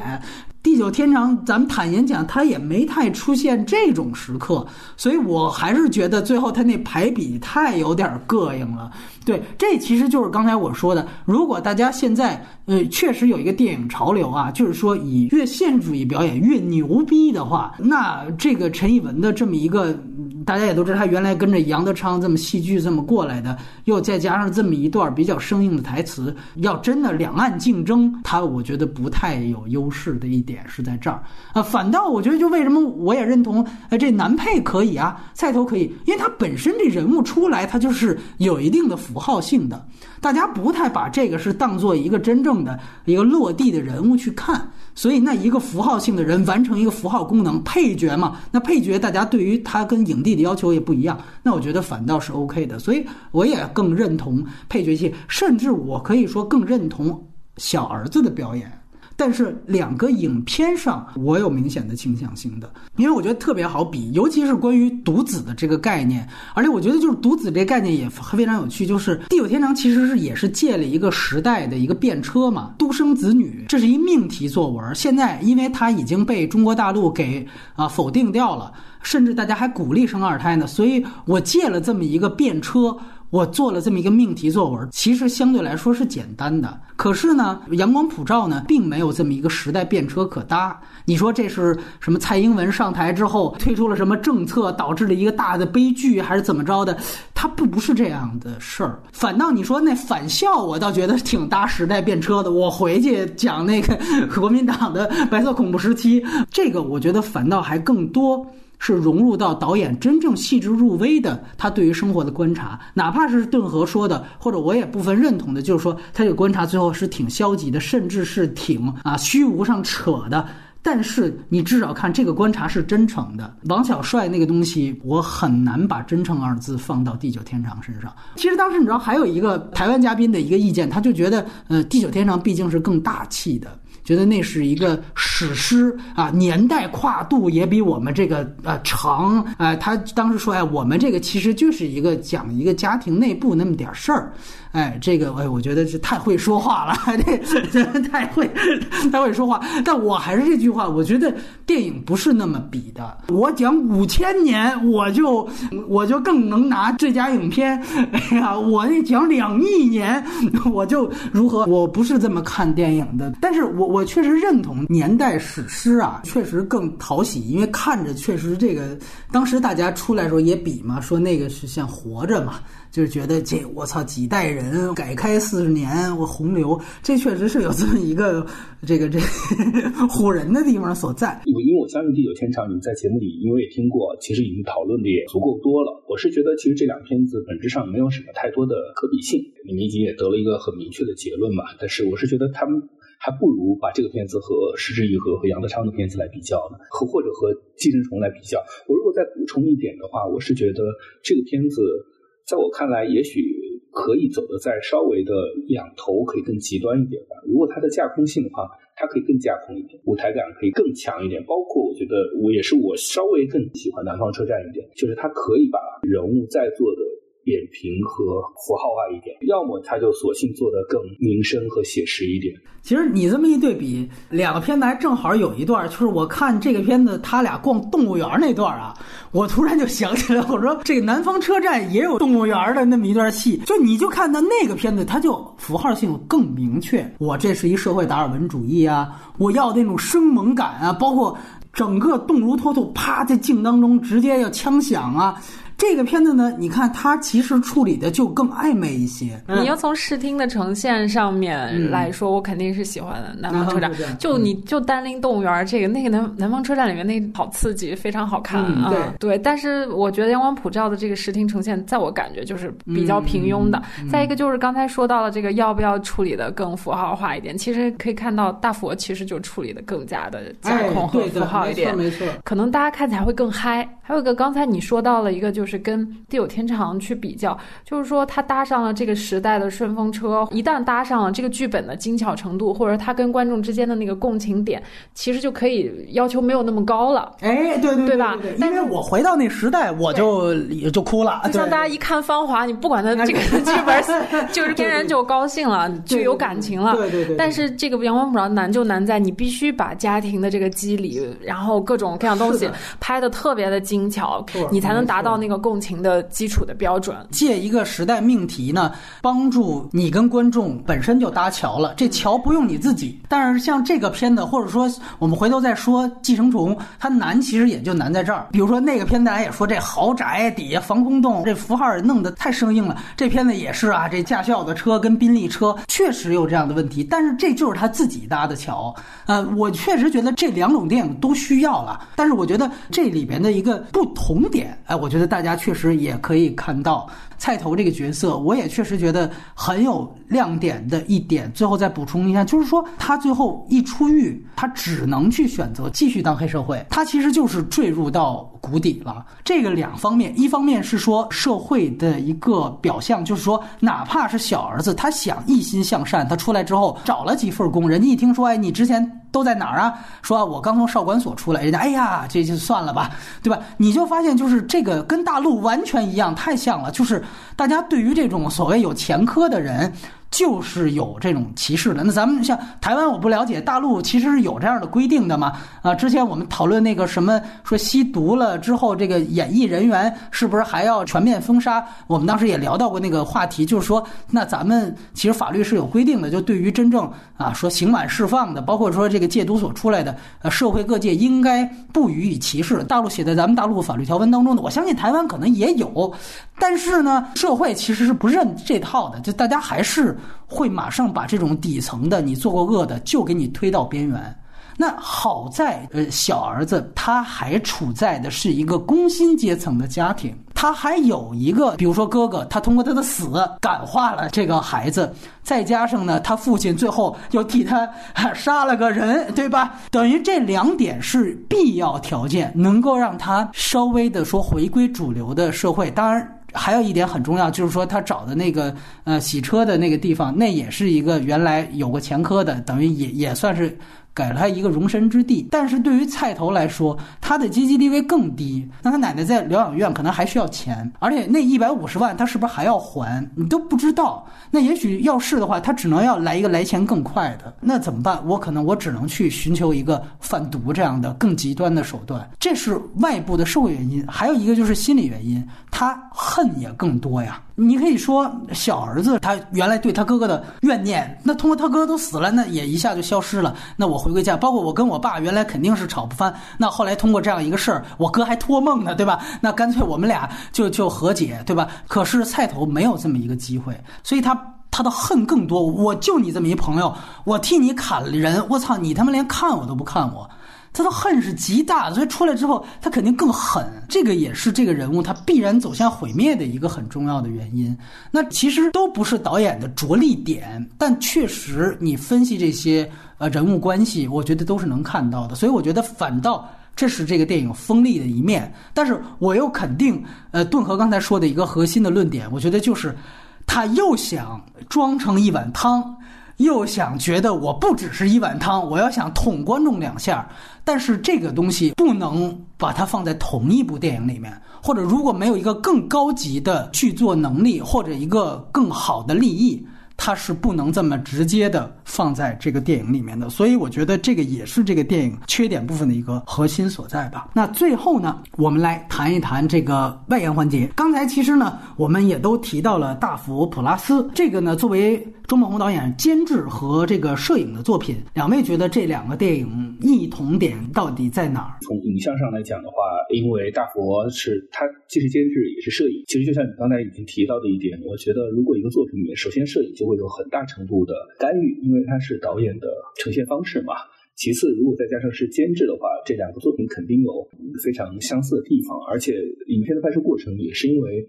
周梦红看到了短片，觉得很有意思，对吧？然后才决定把它变成是一个长篇电影。有一个点是肯定是相同的，就是肯定还是相对来讲是底层关注。第二点是在任何阶段他都不放弃黑色幽默的部分。这个导演他还有很强的幽默感。如果说不同的地方的话，我觉得毕竟短片是来源于黄信尧本人，他在价值观的呈现上，或者说是在对于阶层的态度上，我觉得他可能跟导演还是有不同的地方吧。你可能也是更喜欢大佛普拉斯。次一些，我觉得他更有劲儿一点吧。比如说，在于对于黑道人物的刻画上来讲的话，所谓的杀人越货啊，显然黄信尧更加的底层和更加的有烟火气一些。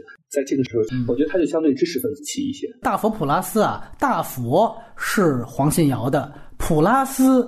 都是中网红的，对，那当然肯定就是监制的价值吧。我非常认同，我这次看了就是所有钟梦红的电影，我就觉得没错，这个大佛确实是钟梦红的那个意志在里面特别多。他们有一个共同点，就是他放了一个类型，一个核心事件，不停的在旁边去 plus 这个人物状态、人物状态、人物状态啊，情感关系、情感关系。对，那么就黄信尧肯定给的是那个核心事件，就是那个案子。对，那个《阳光普照》里面的那个核心事件就是。我的兄弟出狱之后来找我事儿，就是后半部分的这个核心一样的呀，叙事策略各方面都是一样的。然后再一个就是那种人文关怀的那个视角是一样的，就是跟小人物心有戚戚焉的这种。态度和视角吧，《阳光普照》里面没有超越这个阶层的人去看其他阶层的生存状态是怎么样，没有，嗯就是仅仅是那个立法委买凶恐吓人的这个东西，给了你一点想象的空间。对，这个东西是两个不太一样的地方。那你更喜欢哪个？大佛，大佛也是大佛。对，因为我说了，我就是觉得他那个视听上面给我的那个好看的东西会更多一些。哎，大佛比《阳光普照》更落地。更能够体现出，就台湾现在无论是政治环境还是整个的社会环境到底是什么样，你能捕捉的更细致和更明确一些。他讽刺做的也是非常落地的，什么一张票一世情，就体现出台湾这个政党文化当中的这些虚伪的一面呀，这种无效性一面啊，包括说像就是行车记录仪来去呈现这种贫富差距。我觉得大佛确实是一个刚刚好的，没有黄信尧。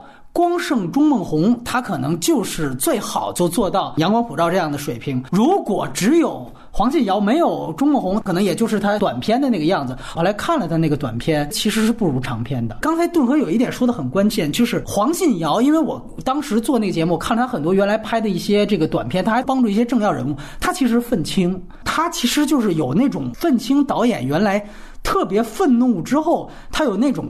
特别满的东西，钟孟宏呢，就和这个形容就是我拿它直接用来，就钟孟宏相对比较消极，比较空，所以一个特别满，一个特别空，放到大佛普拉斯里边，大佛一遇上普拉斯，正好他们这事儿中和了，这东西就特漂亮。你缺任何一就阴阳嘛，你都就差点意思，所以那个东西可遇不可求。那我相信黄信尧，我听说他新片也跟钟孟宏没关系了，两个人肯定是各拍各的。那那时候我们在看，但是确实这个大佛普拉斯，我不说这其中。中是不是出现什么？就是拍摄过程当中谁欺负谁啊？这我不知道。其实他最后这出现这成果还挺好的。然后呢，咱们来聊一聊钟孟宏前作。我先问问雷普利。你最喜欢的一个片子是哪部？都挺喜欢哦。那你先说一个啊，呃，一路顺风可能是排第一，然后下来是失魂。那你谈谈一路顺风，就是他把台湾人的那个幽默和香港的那个幽默捏到一起，非常奇怪的化学反应，从头看到尾，就是你可以看到他那个类型混搭的那个能力超强，超强。就是一个公路片，然后一个黑帮片，然后两条线，就连戴立忍的那条线，其实。都非常好看。他很悲悯的去看这个黑帮人物的这种心态，好像拍的他们像一个圣徒一样，这种拍法，哎，我觉得特别的有意思。所以那个电影就能体现出他的类型混搭能力，还有钟孟宏的卡斯能力。他能把这个许冠文用的那么舒适，那么的熨帖，我觉得就超级好看。我特别喜欢那个电影，这是钟梦红最好的。我前面可以说，钟梦红他其实做了很多尝试，他的点呢在前作当中都比较散。阳光普照，我觉得他算是钟孟宏的一个。集大成，就你会发现，你看完他的前作有一个特点，就是其实《阳光普照》里边的所有东西，在他前作里面都涉及过，但是呢，在《阳光普照》当中，感觉这个导演。更能分清主次了，就是我更明确啊，我在阳光普照里面找的是一个家庭的核心，然后我把我其他的，比如说对于帮派的想法呀，包括对于黑色幽默呀，我把它东西都排在了相对比较次要的位置，我作为一个调剂，比如贫富差距，我拿这个东西作为有个事件的功能的道具去使用，而原来呢，其实这个本末是倒置，原来可能是公路片是核心，帮派的东西是核心，血腥的东西是核心，这些东西。我觉得跟他原来是不一样，所以我觉得原来他电影如果说不太受大家欢迎的话，我觉得也在他原来点比较散。他其实，在前面所有的戏都有代理人啊，只有阳光普照。我想明白了，大哥，我不需要你了。哎，终于好像拍了一个集大成作。我觉得对于代理人也可以算是对毕业了一个概念。但是一路顺风，我比较喜欢的确实就是整个这个电影的调子和这种氛围。这次再看。我发现，哎，这不就是台湾的这个绿皮书的感觉吗？一个人被迫要上路，然后另外一个人整过程当中刀逼刀，包括也是有这种相似情节，就是大哥，你能不能看路？你不要老看我。这些东西非常有趣。他是纳豆吧，还是谁？我非常懒得理你的那种人物状态和许冠文的那种逗贫的那种状态，它其实是两套。幽默方式的化学反应，在这个电影当中碰撞在一起，就是原来香港的许氏喜剧的那种残余的东西和钟梦红的东西，好像突然碰撞在一起，那种火花是相当精彩的。再加上，我觉得其实那个电影的视听语言也特别漂亮，我觉得那个视听语言也比《阳光普照》要出色。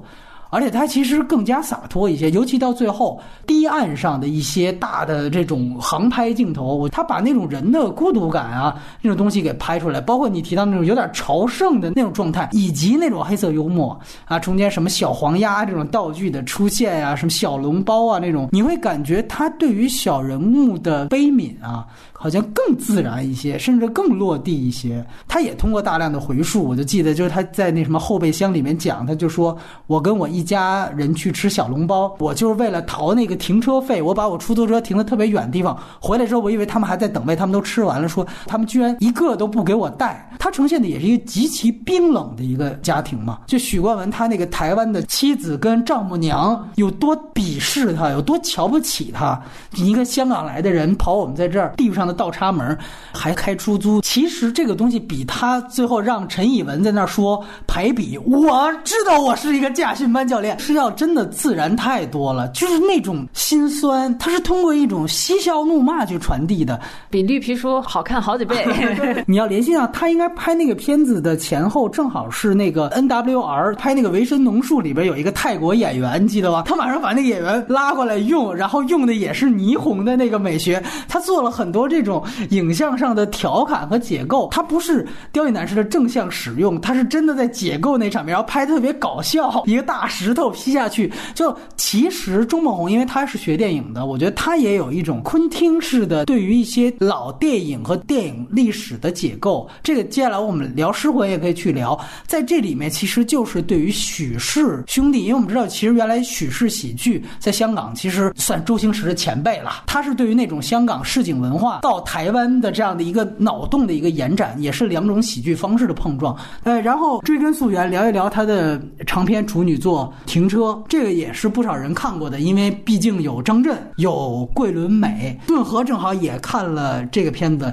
你也来先聊一聊停车，其实是在戛纳电影节采访的时候，当时第一次直接就。看到这个电影了，我记得当时的感受是，呃，我很少在一个就是台湾导演电影的片子里看到那么多幽默感的东西。这不是一个太否定的说法，而是因为它里面的很多细节，过了很长时间我都能够想得起来。比如说那个刷鱼头，比如说是那个援交的时候小便的那些场景啊，就是很意外能看到一个台湾导演会这么处理，同时把他原有的一些我们常会在台湾电影看到的东西和这样的一种黑色幽默的东西做一个结合吧，包括后来。看《阳光普照》里面，他还保留了这些黑色幽默的部分。在第一部作品里面，我觉得类型片的感觉要比现在多得多吧。其实，在第一部当中，他就有非常明确的设置两岸三地这样的一个主题。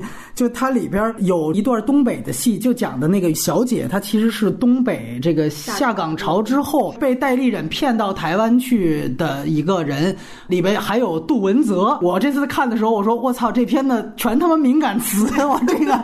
香港是杜文泽，台湾是这个戴立忍，然后大陆还是一个灰色历史。到现在反倒好像只是聚焦台湾了哈，这事儿你怎么看？我的整体感受是，可能跟环境也会相关吧。如果他是一个根植在台湾的一个导演的话，十年前和十现在的一个环境其实并不一样。十年前我觉得大家都还在拼命的融合的状态，大家可以细想一下，一零年的时候你在看什么电影？那时候的台湾、香港电影整体上是一个什么样的面貌？但是到现在来讲的话，台湾电影、香港电影和内地电影已经各自分离的状态已经更明确了，所以你问到这个演员的选择，我觉得其实未必是他个人的一个选择，而是一个时代背景下的一个自然的一个状况。还有一个是因为是第一部戏嘛，我相信他也把所有他可以利用到的人脉资源，所有能够想见的故事都装进了这一个作品里头。你可以看到他通过停车进入这样一个楼院，在楼院里面不同的家里面辗转，他可可能把他很多想听到的或者想表达的东西都放在了一起吧，这是我的一个感受，所以才会。呈现出不管是演员的选择也好啊，还是故事内容也好啊，它可能更庞杂一点。也许到现在来讲的话，反而会在处理作品上显得更有设计感一些吧。雷普利也来聊一聊《停车》啊，这是导演的。剧情长篇处女作，我觉得这个是最像杨德昌的一波。哎，它是有一个社会学的视角，然后通过一个小事件，然后把这个东西串联起来，可以看出它的编剧手法就很巧，但也并不是一个让你觉得很惊艳的东西，反而是这个里面的一些黑色幽默的部分是最大的亮点。就比如说那个鱼头掉马桶里了，掉马桶，然后再就是。杜文泽做衣服这种的，对，你不合身，我挺合适的。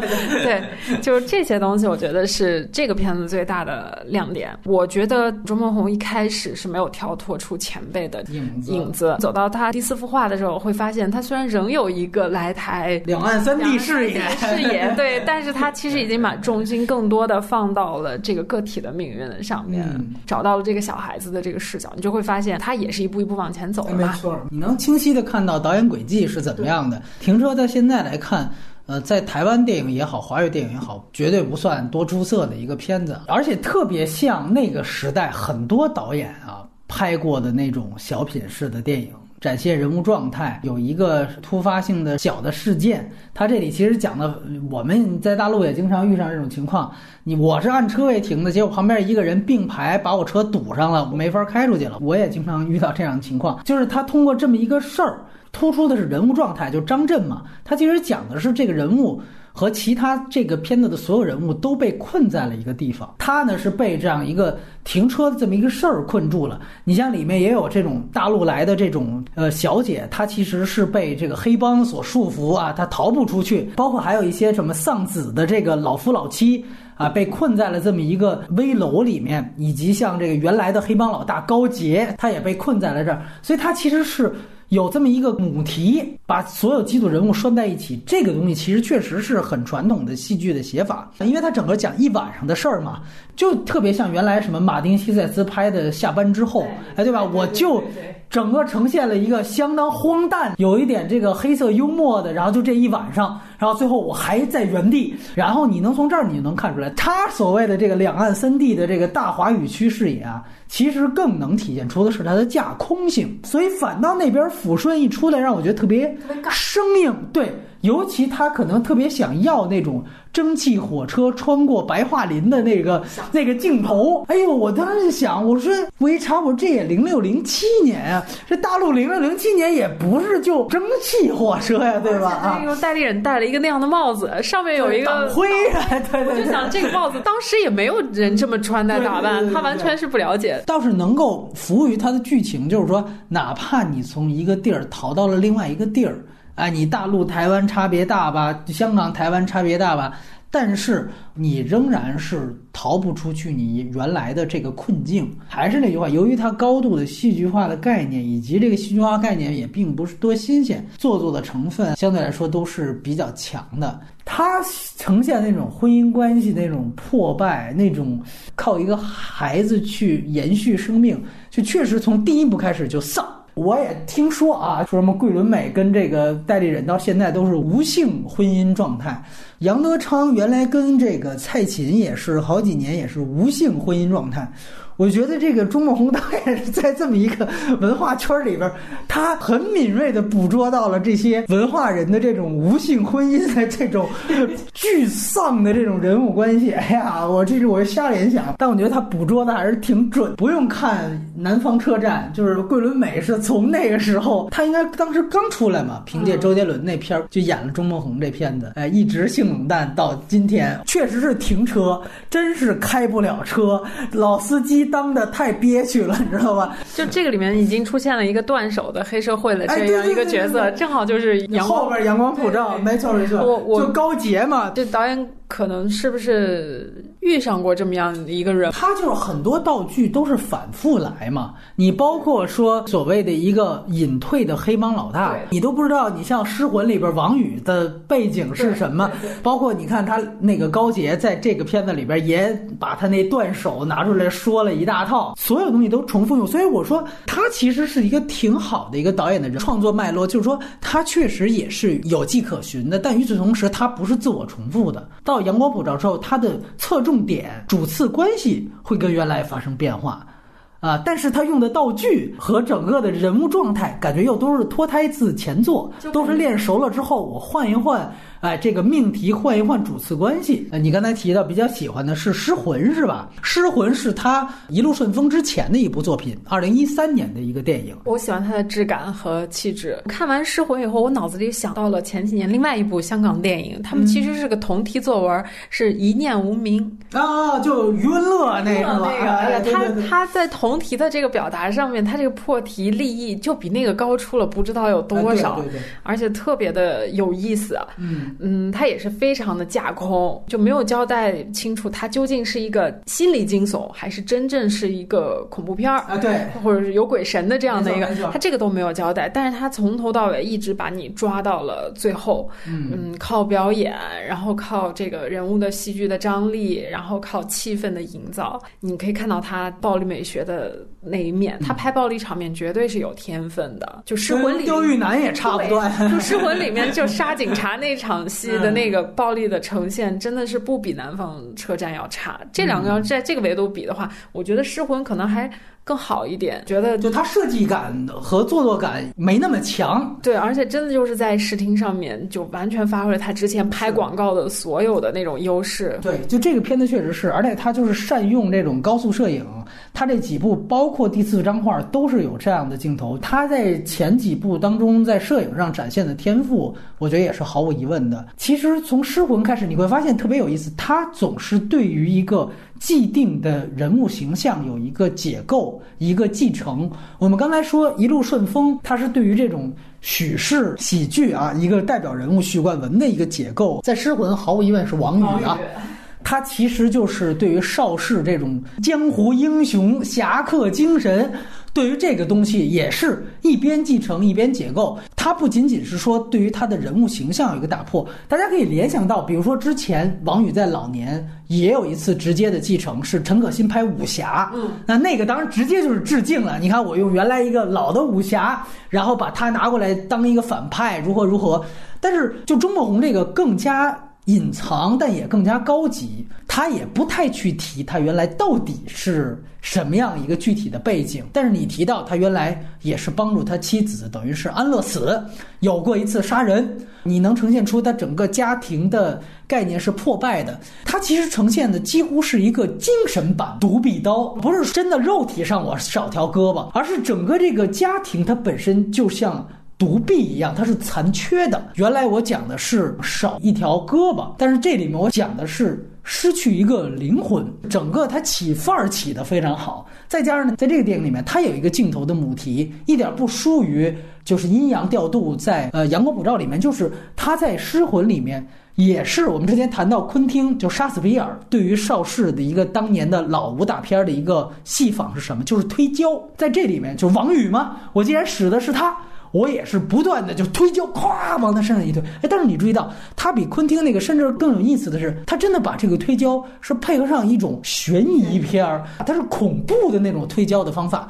这个东西其实是完全反其道而用之。如果你要对于王宇和钟孟宏他。对于电影史的这种了解，你再去看他的片子的话，其实你会发现他是有这样的一层对于电影的解构的。这层解构跟我们刚才说他对于香港的许氏喜剧的解构是一脉相承的。所以我觉得他的片子被低估的话也在这儿。他其实有高度的电影史概念，再加上我也特别喜欢他这个杨警官上来之后破案的那一段氛围的营造。大雾之下，让我想起了原来就是诺兰翻拍的一个片子叫《白昼》。你们不要。去纠结什么前面到底怎么回事了？戏剧点是为了我这场戏的氛围去铺垫的。这个电影多多少少是有点被低估的感觉，对。所以我带着这个失魂的期待，然后再看《阳光普照》，他的那个视听呈现就不能满足我对钟孟宏的期待。就是说，钟孟宏呢，他到《阳光普照》呢，其实我感觉就是更主流了，对，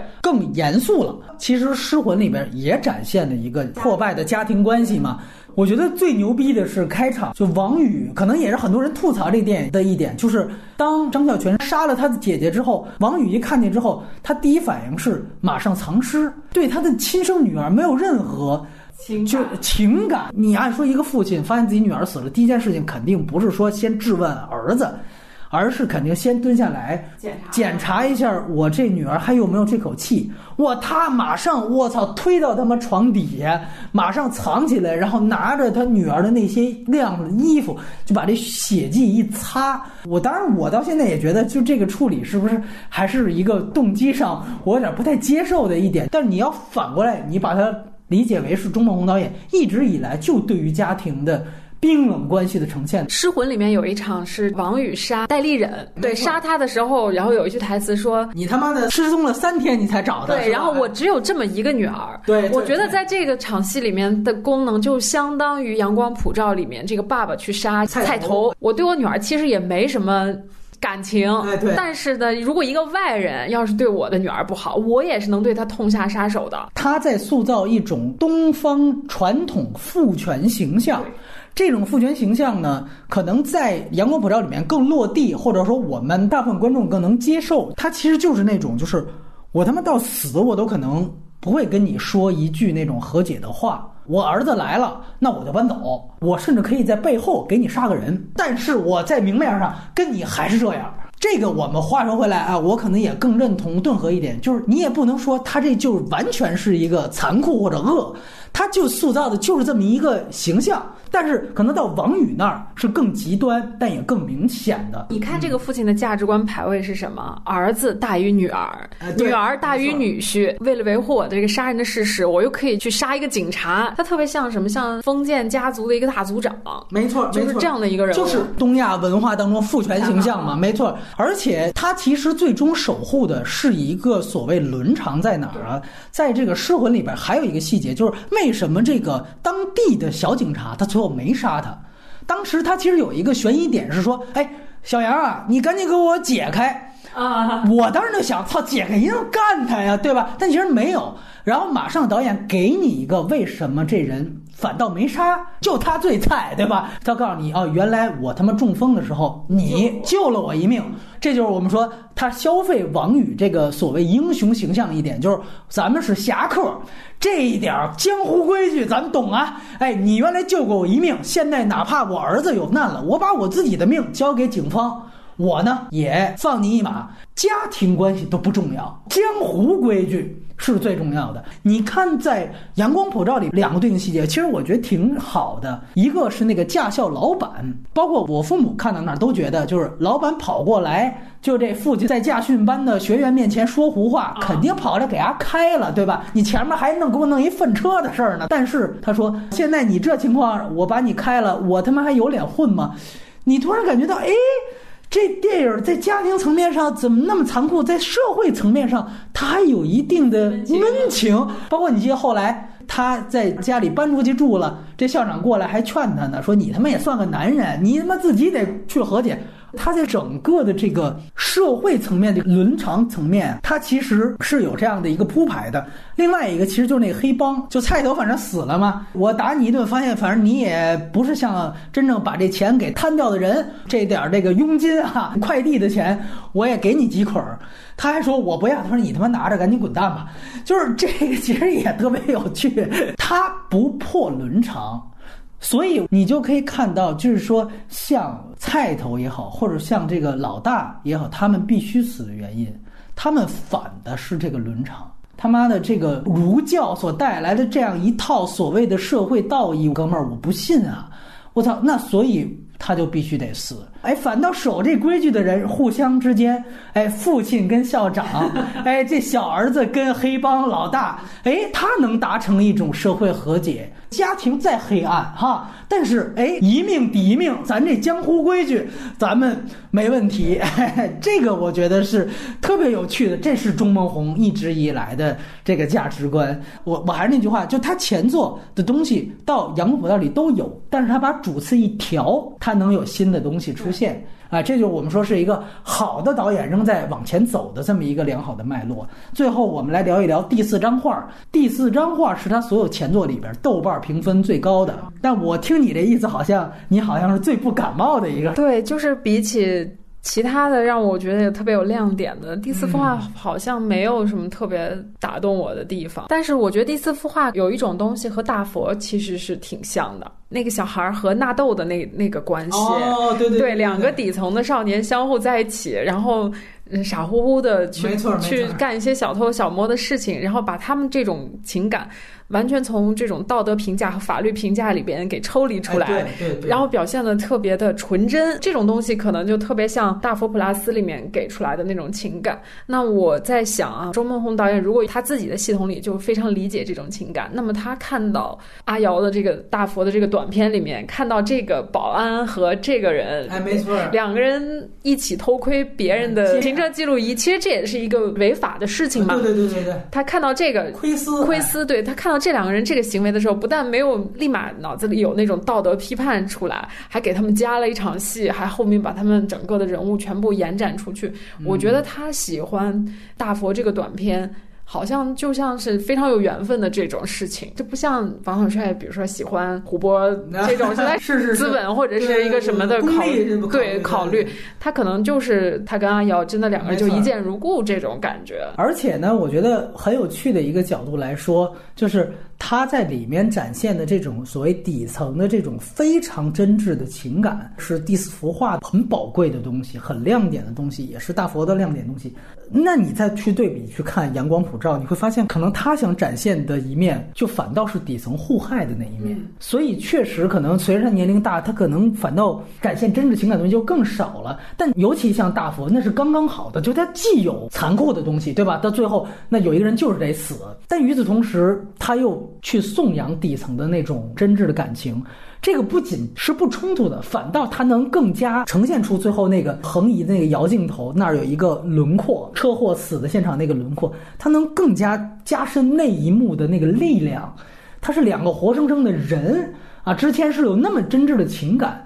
这个东西和第四幅画的最后，就是那个小孩儿经那警察一说，说你去看那他妈的彗星撞地球那烂房子，那他妈就是他们家。他去一看，我操，他在那儿哦，原来他有一个弟弟在那儿也是盲人，他才明白为什么他一来会盲人的那个盲文，二来他不愿意去偷那个盲人家更多的那个那沓钱。这个电影那点力量其实就在这儿，反倒他那什么第一幅画、第二幅画。那个东西我觉得是相对生硬的东西，呃，包括你像戴立忍的作用在大佛里面，就说他作为一个也是父权形象啊，恶的本源，这个跟大佛是像的，就是这个事底层是无能为力的，就是你最后发现你能留下那点东西，就是我们底层之间的这点温存，不是一个说我操，最后我把这个傻逼继父给弄死，弄不死，就这个情感表达，我确实也觉得是挺落地的。还有就是。呃，那个继父把哥哥的尸体封在那个水泥块，其实跟大佛的那个特别像，没错没错，藏尸的那个手段特别像，没错没错。我们有时候一旦评导演前作，有时候都会说某些导演是自我重复，我觉得有些真的是。哪怕是一些更大的导演，我甚至都觉得，就是阿莫多瓦，我都觉得他在那个《痛苦与荣耀》那就是自我重复。但是我都觉得，哪怕钟梦红，他可能水平从来没到阿莫多瓦那种高度，但是他其实都是有自己的继承和发展。包括戴立忍那个人物状态，我特别喜欢。它里边也有鬼嘛？对，那个镜头拍的也挺一串厄运的。那镜头慢慢摇，慢慢摇，摇到那儿，我操！阴暗角落里站一个小孩儿，戴立忍的状态就是说。我知道很多人怕鬼，我我不怕，他才最可怕。就这个，我觉得特牛逼。这个反派那劲就有了，他是不可撼动的。有场戏特别恐怖的，就是这个小孩儿前面都铺垫，他其实是很纯真的。有时候对成年人的那个话术，话里有话那个东西他听不出来，他是有一说一的一个傻孩子。然后呢，当他继父把他从警察局领回来，有一场他俩的对话，哇，那场戏真是真心恐怖。你不知道这个小孩儿因为反应不过来会说出什么话。是不是引起他继父的杀心？然后那场戏那个暴力也是，就是代理人当一脚把他踢出画，哎呦我吓死我了！就是这个钟梦红算是把他这个形象给他们完全负面化，你知道吧？大概可能这之后他才接了什么，就是不能说的夏天啊，寒蝉效应，他演那个就房思琪那个就是所谓性侵女学生那种，我操，父权形象，斯文败类，他这里边都没有斯文，就是他这个形象确实被定性。了，你知道吗？就包括后来什么大明节找他演一个力气极大的一个将军，他这种阴狠，就这种形象确实是张力十足，对，笑嘻嘻的那种压迫感。哎，没错，哎，那你就这样想的话，《阳光普照》里面这个菜头的表演方式其实也是这样子的。但是菜头甚至我觉得都没有第四幅画里边那纯恶，对吧？那其实有高度符号化嘛。其实他人物量给的也很足嘛，但是他所有方向都是。把他往嚣张那个方面去做，跟他们鬼魂喊话，就是你在吧，你在吧，我我不知道哪能看见你啊。他看不见那鬼魂，但是他就跟你较劲。我操，就那意思就是，你感觉那小孩儿他妈冤死了，你都找不上我，鬼都被他吓到了。我操，这个牛逼的，我操，这个我觉得就是他整体那个四幅画这个架构什么，我也不太喜欢，包括那个什么纳豆，就是说所谓还放人一马，这个我觉得都太做作了。就是戴立忍这个他妈恶的这个劲儿，我操！我就是中间他有怂的时候，其实他最怂的时候就是我他妈杀了哥哥，弟弟还来了，这他妈的还没完没了，没完没了了。但是到最后，你会发现他人物弧光是我更饿了，我他妈就是饿到底了，我就一辈子压着了，我就我就他妈的不后悔了。怎么着吧？我操，哎，就赢了。就我觉得啊，就这个人物形象，能他妈跟那种《老无所依》里面他妈哈维尔巴登那种，就符号化的那种恶。嗯，还有就是第四幅画《失魂》，其实都有《阳光普照》里面的一个主题，就是每个家庭都有不为人知的一个秘密，秘密就是藏在家壁橱里的一个骷髅，就这种感觉。失魂也对，非常明显。对对对对对对。你反倒回去，你看停车啊，兜出来也就是俩人没法生孩子，都不算什么。就是其实第四幅画里面有一个两岸三地视角，他其实是郝蕾那个角色嘛。他呢，其实当时说的是十几年前来台湾，你大概推断他是不是在说八九年的事情，很有趣。然后另外一个人是金世杰。他讲的是他五十多年都没回大陆，那那个是不是又是解放战争造成的这个两岸分治的这么一个局面？感觉好像这里面他又夹杂了一点点呃时代背景作为工具。当然，它里面说的这个意图也好像特别明确，就是说你无论逃到哪儿都没有变化的。甚至可能更糟。你按照这个母题上来说，戴立忍他那儿好像也背了一个共同的主题，就是你以为你把哥哥解决掉了，这是里头还他妈还有一个弟弟找上来，你就这事都没完呢，你知道吗？就跟停车一样，都陷入在这困境当中。你不会因为地域和时间空间的改变而解决到这个事儿。你就是像失魂一样，你逃到一个高山的茶园里面，你也逃不掉。没错，没错，宿命嘛。他这个还是很消极，很虚无。最后的一个，我觉得他的着眼点绝对不在社会、历史和政治这个层面上，就包括大佛里面对底层的那种注视，这是基于人与人之间的那种东西，是一个人对另外一个人的理解。嗯，他我觉得他绝对不是一个从意识形态角度、形态角度去，我觉得他是非常理解这部分底层的人。医生，你看了吗？那个纪录片啊，那个我还没看，那个我看了一下。哦，那你聊聊那个纪录片。首先，周梦红拍纪录片拍的非常好。那是他应该是等于剧情长片之前，对他组织素材的能力、纪录片的结构能力已经是非常上乘的了。但在这个片子里面，就出现了一个莫名其妙、感觉人生非常美好，在阳光下就自杀了的一个少年的形象。然后这个少年留下了莫名其妙的一些信号。其实他的人生很幸福，但是他从来就对死亡这件事情非常感兴趣，从小就在规划我这个死了以后墓地里要摆哪些东西，然后跟爸爸说我想尝试一下这个死亡，我以后要葬在这儿。就是敦和老师刚才说的空，这种人可能生下来就跟这个世界的缘分浅吧，这是一个真实的人物嘛。这个小孩就出现在了第四幅画里面，包括第四幅画里面那个小孩素描画的那个阴茎，其实就是那个自。杀的那个小孩画的，就周梦红就是从自己生活里面的素材里面不断的去挖掘东西，扩充加工组合，扩充加工组合。我觉得他做导演的核心竞争力可能是这个。他如果以后继续去做监制的话，他可以再继续发掘新的导演，也许他也可以能够。帮助完成一些好的作品，在这部和《一路顺风》之间，他还给比如说小美啊去做摄影。有些人他其实不太适合做什么监制的，你知道吧？侯孝贤也老做监制，我觉得都没钟梦红管用。我觉得以后无论是他做什么身份，都可以重点去关注一下。这次我整个他的东西看下来，他可以被列到我的那种期待的华语导演名单里。就以后他再出新片，我会一直去重点重点关注。对我其实就是挺诧异按。说他的片子呢，你说按说运作一下去电影节，没什么太大问题。比如说像《阳光普照》这个质量，你说进个啊戛纳二单元，我其实觉得问题是不大的包括这次柏林锦标赛我不太清楚为什么拿遥远它其实可以跟神秘的星空幸好我什么都不是